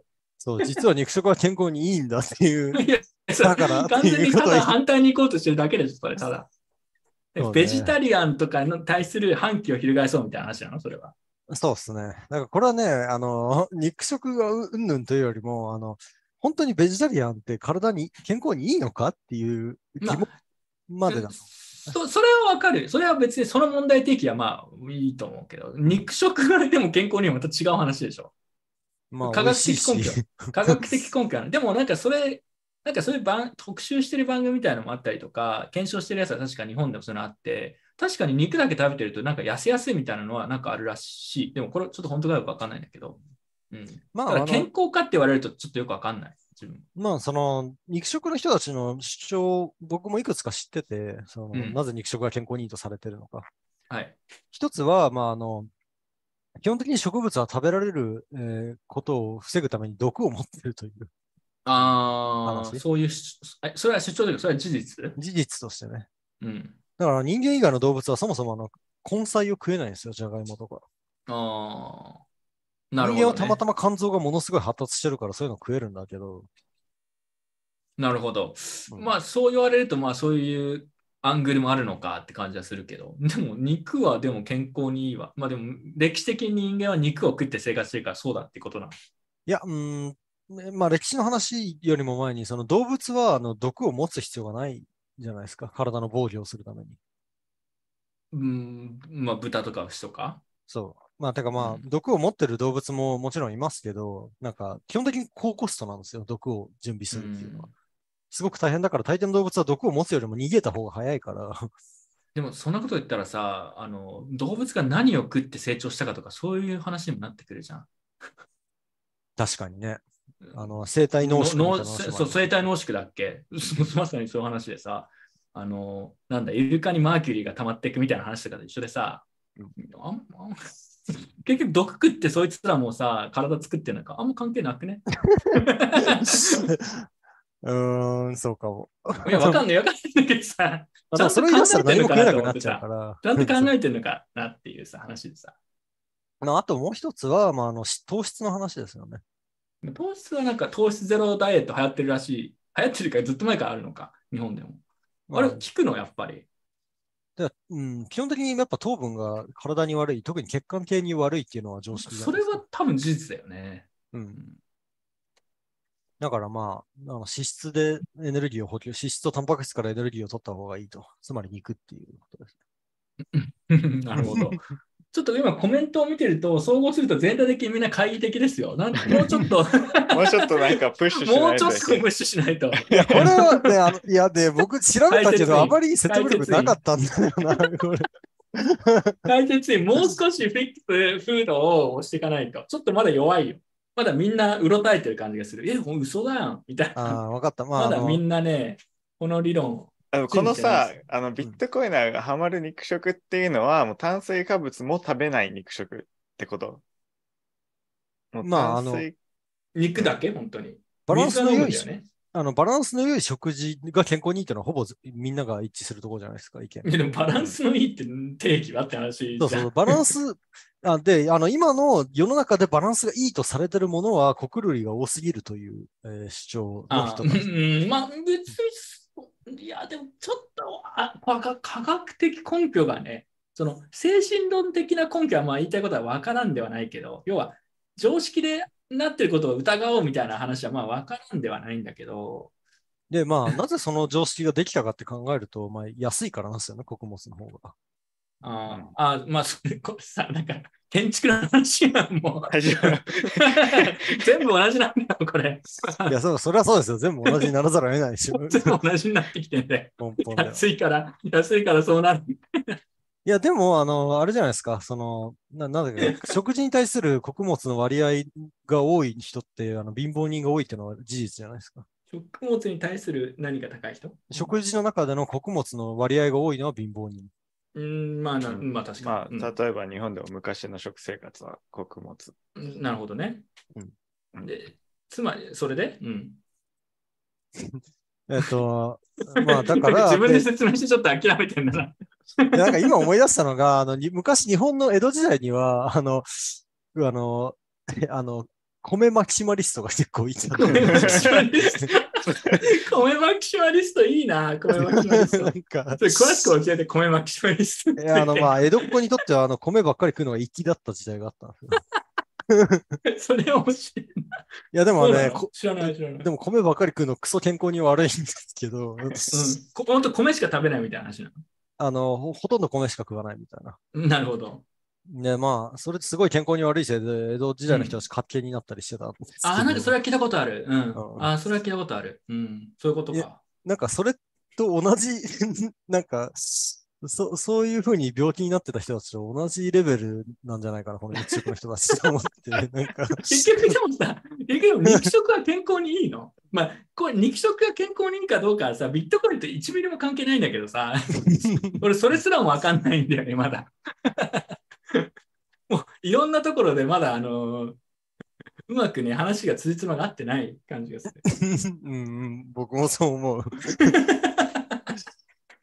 もうちょっと頑張って。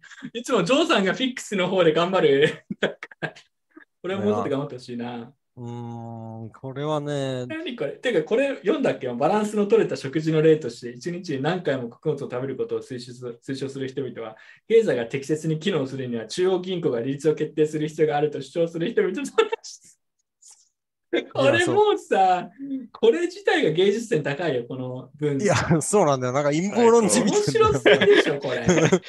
面白すぎでしょ。これ ビットコインナーディスるの面白いなそう、僕ちょっとね、あの、やっぱ予習したんですけど、その、肉食を推進してる人のうん。その主張何なのか。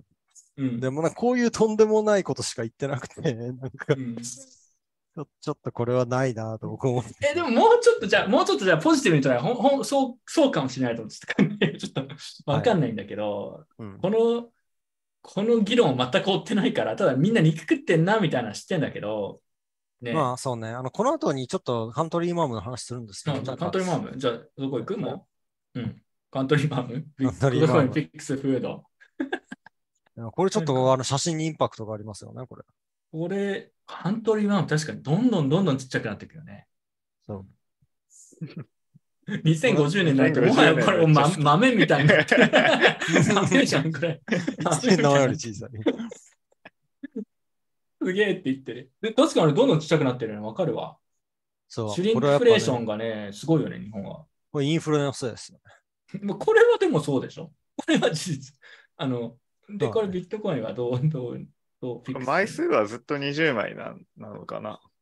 でも、まあ、20枚って書い書いていたら、なんか減ったような、減ってないような幻想がちょっと味わえるじゃん。うんえっと、そう、これは、まあ、あの、インフレで、その、そコストが高くなると、なぜか、あの値段を上げる圧力よりもサイズを小さくするうん方向に進みやすいという話だと思うんですよ、普遍的に。ん？何をするとサイズが？えっと、インフレで、まあ、うんその、そのままの値段でそのままのものを売れなくなると、うんまあ二つ選択肢があるわけじゃないですか。値上げを価するかるか、うんサイズを内容量を減らすかってことね。うんそうでなぜかさ内容量を減らす方向に行きやすいっていう話だと思うんですよ。まあ、いや、それは国にもよると思うけど、なんか日本は確かにそんな感じがするね。そ価格はみんな上げたがらないよね。やっぱ価格進行が強いから、海外は逆にどんどん価格上げちゃってもって感じは、なんか平気で上げる感じはするけど。う。これなんでだろうね？日本のなんか文化的なもんなんですかね？これむしろビットコインミックスすするかどうかは別にその議論の方が面白い気がして、なんで日本は価格上げるより内容量を減らすでいくのかって話で、なんかこれ歴史的な議論とかなんかそういうのあるのかね？面白いね。所得が上がってないからとかじゃないんですかね。うーんまあでも、所得が上がってたら、なんか値上げされてもまあ仕方ないか、みたいな感じだけど。どこかで大きさがマイナスになるってのは面白い。マイナスね、取られんの？あ、これ、取られんの？取ってかれんの？カントリーマーム。率じゃなくて量であの。負 負の質量を持つようになるんですよ。カントリーマン。IOU みたいになっちゃっ半物質で作られるみたいになる。た。カントリーマームマイナスになるやつすげえ面白いな。でも、うん、そうだね。これすごい面白くて、なんで減らす方向に日本は行くのか。で、他の国もこういうのあると思うんだけど、多分日本すごい顕著だというのは多分事実だと思うんだよね。支給料が上がってないから。まあでも、最近はもう諦めて値上げしてますけどね。してるよね。多分耐えきれなくなってね、さすがに。うん それこそマイナスになっちゃうからね、このままいくと。うん。で、まあ、あの、肉食の話に戻ると、俺実はも3つ目の選択肢が、選択肢があるんですよ、これ。うんな何かわかりますか？わかん。ああのあれ対応、なインフレ対策？そえっと、価格を上げるか、内容量を減らすか。もう一個。うんえっと、あ、わかった。ごめん、ちょっとわかっちゃった。多分う。あ、いいなってるっすよ。いいですよ。どうあぞどうぞ。の、大大々商品を、代替商品を作るみたいああ、まあそうですね。あの僕の構想としては答えは、あの、クオリティを下げるなんですよ、あ3つう目の。んな。あ、クオリティを下げる。あ、なるほどね。うん。つまり薄くする、そのままで。でさ、ちょっと待って。これ、だから今日この放送始める前にその話ちょうどしてたんだけど、それでやっぱさ、松屋がまずくなったっていう衝撃的な事実。いやー、そやばいね。いや、インフレのせいで松屋がまずくしまったっていう、やばい事態があって、ジョーさんとこの話してて、放送前に。あれ、松屋、この前日本行った時松屋に行ったら、なんかまずくなってないって言って、ジョーさん、え、わかりますか？話して盛り上がったんだけど、最近松屋食べた人です。前より味落ちたと思う人いたらコメントで教えてほしいんですけど、自分この前日本行って松屋だとくっそまずくなってて、全部食べれなかった記憶がある。うん。プレミアムゲーム飯だよね。う。そこで重要なのが、あの、肉は薄めるということがしづらいんですよ、とても。うんうんうんうん。なるほど。そう。あと、牛丼のさ、肉の量も減ってんじゃない？それで言うと。ちょっとずつ。なんかそんな感じするよ。そう、あの、量を減らすことは、まあ、できますけどね。牛丼だから。うんいや、量も減ってるし、クオリティも下がってる可能性。両方あるね。松屋で思うのは、あの、米がまずくなってるんですよね、明らかに。米がまずく。松屋もともと米が、なんか、なんかパサパサ、なんか、松屋もともとまずくね、米とかにする。なんかこのなんか上流国民みたいなこと言ってるやついますよ。押し込みたいですね、こういうのは。これはいけませんね。松屋うまいだろう。何言ってんだ。松屋はうまかったですよ、昔は。ビットブリットさんみんな押し込みましょう。なんか上流国民みたいなこと言ってますよ。松屋美味しかったですよ、普通に。あサイゼがまずくなったという意見もありますね。もしかして日本さ、あの、味落ちてる？全体的に。この社会現象に我々我々ついに気づいてしまった？今まで誰も言わなかったこの秘密に気づいてしまったじゃない？の我々は。日本全体的にチェーン店の味とかが落ちてる説。サイズは価格は下がってないんですか？それで言うと。パサパサなのもともとでしょって間違いなくすごい、すごい的確な コメント来てる。確かにちょっとパサパサ系ではある。なんかなんだろう、昔もっと美味しかった気がするんだけどな、気のせいなのかな。それはね、ただの解雇主義に陥ってるだけかもしれない。若いから、なんか、美味しく変わったのは、変わったのは自分の方だった的な。あり得る。ありうん。いや、でも、俺、この前食べた時、本当に、おなんか、全然味変わっちゃったなって感じはした。自分。うんうん。だから、牛丼本当まずくなりましたねって言ってる人いる。うん。わからないって人もいるいるし、期間限定のものがことごとくまずい。これはさ、期間限定のものはまずいな。これはあるあるだから。そ のそれは商品企画の話ですからね。面白いけど。サイズがまずくなったと。これ面白い情報なので、皆さん、日本のフードのクオリティが下がってるという話があったら、ぜひ教えてください。外食は明らかにクオリティ下がってる。うーん、そうなんだ。で、きまあ問題はビットコインがフィックスするのかどうかなんですよ 一応、やばいないや、うはビットコインフィックス松屋、ウィルビットコインフィックス松屋みたいな、そういう話だよね。そもそもこのサイズを変えていく必要がないわけじゃないですか。もしあの、フィアットの価格が変わらないなら。うん。みんながビでもフィアッットコインで給料を受け取ればってことですかみんながビットコインで給料を受け取れば、アントニー・マームもでかくなるし、松屋も美味しくなるの？そんな奇跡ある？が、が、ちょっと、専門員頑張って、ちょっと、ちょっと主張して、どうやって頑張ってあの肉食の話とつなげたいんですけど、どうしてもつながらないんだよな、これ。肉食関係ねえから。これは苦しい。どうやってビットコインが松屋をフィックスするのか、俺はまだ答えが出てない。うん、松屋に、松屋さんにちょっとなんか、スポンサーしてもらいたいわ。まずいって言ってすみませんって。企業がビットコイン持ってインフレに対応できれば、シュリンクフレしなくなって、サイズが質を変える必要がなく、まあ、まあ、すごいこう、間接的な話だけど、そうだね。ビットコインスタンダード、早く、あの、アダプションして、他の国が後から日本に仮についてきたとしたら、日本はもうバブりますよね。他の会社より体力があったら、あの、シュリンクフレーションせずに我慢できる。そして消費者に選ばれるってことかもしれないですからね。うんそそれでもび、あの、そのイ、インフレしてる通貨で売ってる限り変わんなくなっ なんか、あまあ、インフレしてる通貨で値段を変えさせないようにする社会的な圧力が強いとしたらね、確かに。うん。確かそれはそうだね。それはでもさ、フィアットの問題というか、あの価格上昇を良しとしない日本の文化の問題な気がするから、それを受け入れない的な。なんか、それで言うと、あの、寿司も小さくなりましたよね、昔。ああ、そうなんに。まあ、だ。うんうんうん。あ、値上げもしてるし。なんか、一貫あたりのサイズがちっちゃくなった気がすると思う。うん。まあ、これはなんか日本の問題な気がするな、ビットコイン。あのシュリンクフレーションに関してはね。いや、でもさっきコメントでイギリスも同じようになってるって言ってました。まあでも国によってはだからそういうのあると思うんだけど、うんわからん。これ間違ってるかもしれないけど、日本はなんか特に顕著な気がするけどね。なんか、これ前もそういう話あったんだけどさ、なんか別の人かもしれないけど、なんか日本人って価格進行が、なんか価格を下げることこそが誠意みたいなとこない？安、できるだけいいものを安く提供することがお客さんへの誠意って良しとするみたいなのがあるから、やっぱど価格そうじゃないですか。そうだね。いやいや、かいいや、まあ、国によるけど、海外は別にそういうのないと思うよ。別に。企業努力として絶対に価格下げるんだみたいな、そんななんか進行はない気がするね。少なくとも台湾にはない、ね。うん、どうだろう。なんか、ものによるんじゃないですか。ママックとか、そういうファストフードに関しては、なんか、あ、もちろんもちろん。貧乏人のインフラみたいなところがあるから、値段を下げないのがいい。ただ社会全体として価格を、なんかインフレがあって価格上げなくちゃいけないっていうのは躊躇なく上げると思う。別にそこにみんなからすごい、なんでマックは価格をあれするんだみたいなのは聞いたことはないかな、自分は。もちろん生活が苦しくなるから困るみたいなのあると思うんだけど、日本なんかマックがちょっと価格上げたり下げたりすると、それだけニュースになったりするじゃん。そういうのない、ないんじゃない？聞いたことない。え岸君ある？なんか他の国とか。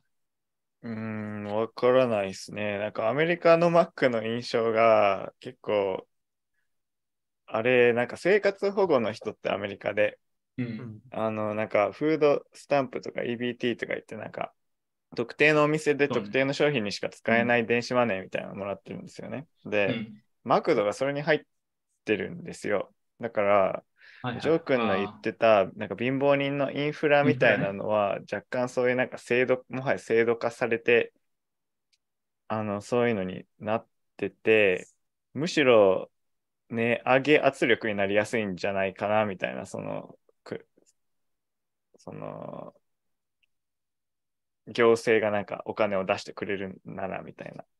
うん。うん行政がお金を出してくれるなら、なるほどね。要は価格上げても、やそうそうそうそう。行政が勝手に価格調整してくれるはずだからって言っそうそうて、上げちゃえみたいなね。うんまあど、そっちに流れる可能性も確かにあるかもしれないね。まあ、それは分かんない。うんでも話ちょっとずれるけど、フードスタンプって機能してんの？あれ。いいっすあ、ね。いや、わかんない。フードスタンプ、なんでフードスタンプになってんの？みたいな議論から始まるよね。でも絶対にフードスタンプを買い取るヤクザみたいなのが出てくる。あ言いますまあ、いる、絶対いるいまあ、でもあれ、あの、議論としては、要は、お金上げちゃうと、フードと関係ないものを買って、まあ、ドラッグとかになってる。それは良くないから、うん買えるものをし縛るっていう。まあ、ただ構成的な面では、それは確かに、あの、そうね。結局みんな転売みたいなのしちゃうと、あんまり意味をなしてないっていうのと、キャッシュアップで。キャッシュアップ購買力キャッシュアップでフードスタンプ買ったイエーイみたいな、そういう話、ビットコインで、ビットコイン手に入れたぜみたいな話、え ーあり得るかもしれない。まあでもビットコインが普及すれば、この今後カントリーマンは逆にでかくなっていくはずなんで。俺ね、かでかいカントリーマンまた食べたいからさ、なんとか、ね、ビットコインしてほしいわ、日本に。カントリーマン食べたいから。これ重要ですよ。昔のなんか社会実験としてさ社会実験としてビットコイン建てカントリーマームとかを作ってた。それカントリーマーム、富士屋にじゃあちょっと提案してビットコインベーカリーですか。そうなんか1万サトシで固定しておいて、サイズを可変にしますみたいな。生産めんどくさいけど、そんな。初めの話をする。そ れ面白いけど。はい。というわけで、次行きましょう。えリサイクルのところは今回なしということで、告知も、えーまあ、いつも通りですね、えーオーディオ版も公開するので、ぜひそちら見てください。はい。えー、二人なんか告知ありますか？ないです。ナイス。はいないっすか？なんかな、自分あったかな？特にないか。来週自分は香港に行って、Web3 カンファレンスで出てきます。Web3 行ってきます。はい。まあ、なんかそっちも香港の話、なんか面白い話があったら共有するかもしれないです。っていう感じで、来週ね、他にもちょっといろいろやってることがあって、ちょっと忙しいんですけど、まあ、そんな感じです。えー今回ここまでにしようと思います。聞いてくれた皆さん、ありがとうございました。いつも通り最後音楽を聴いて、今日はおしまいにしようと思います。では。Rat poisoned. Uh, back then it was about a hundred plus dollars per Bitcoin. Today it's nine thousand. Is it still rat poison? Well, it's probably rat poison squared. First, Bitcoin is going to zero. Zero. When it comes out, zero.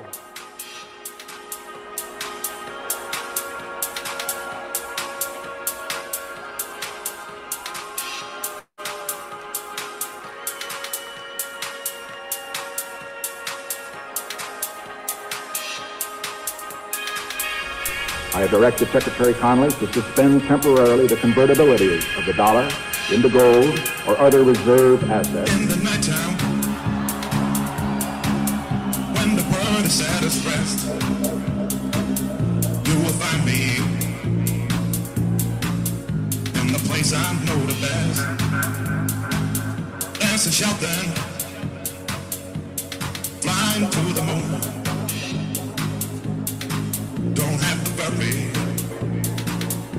cause I'll be come back soon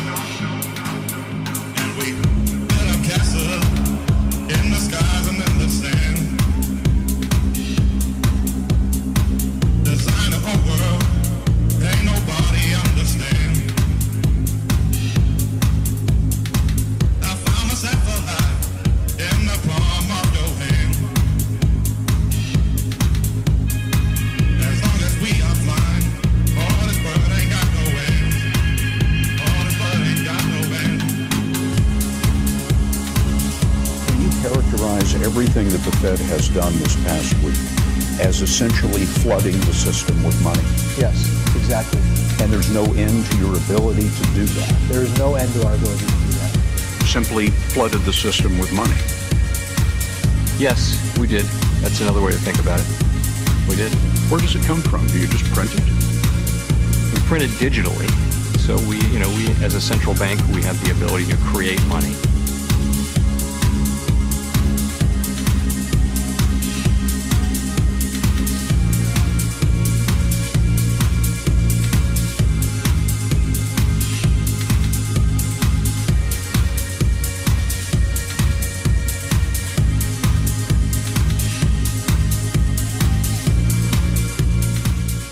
That's what it is. I think it's a security truth machine. Okay, well, Amazon, that's worth a trillion dollars. It sells stuff on the internet.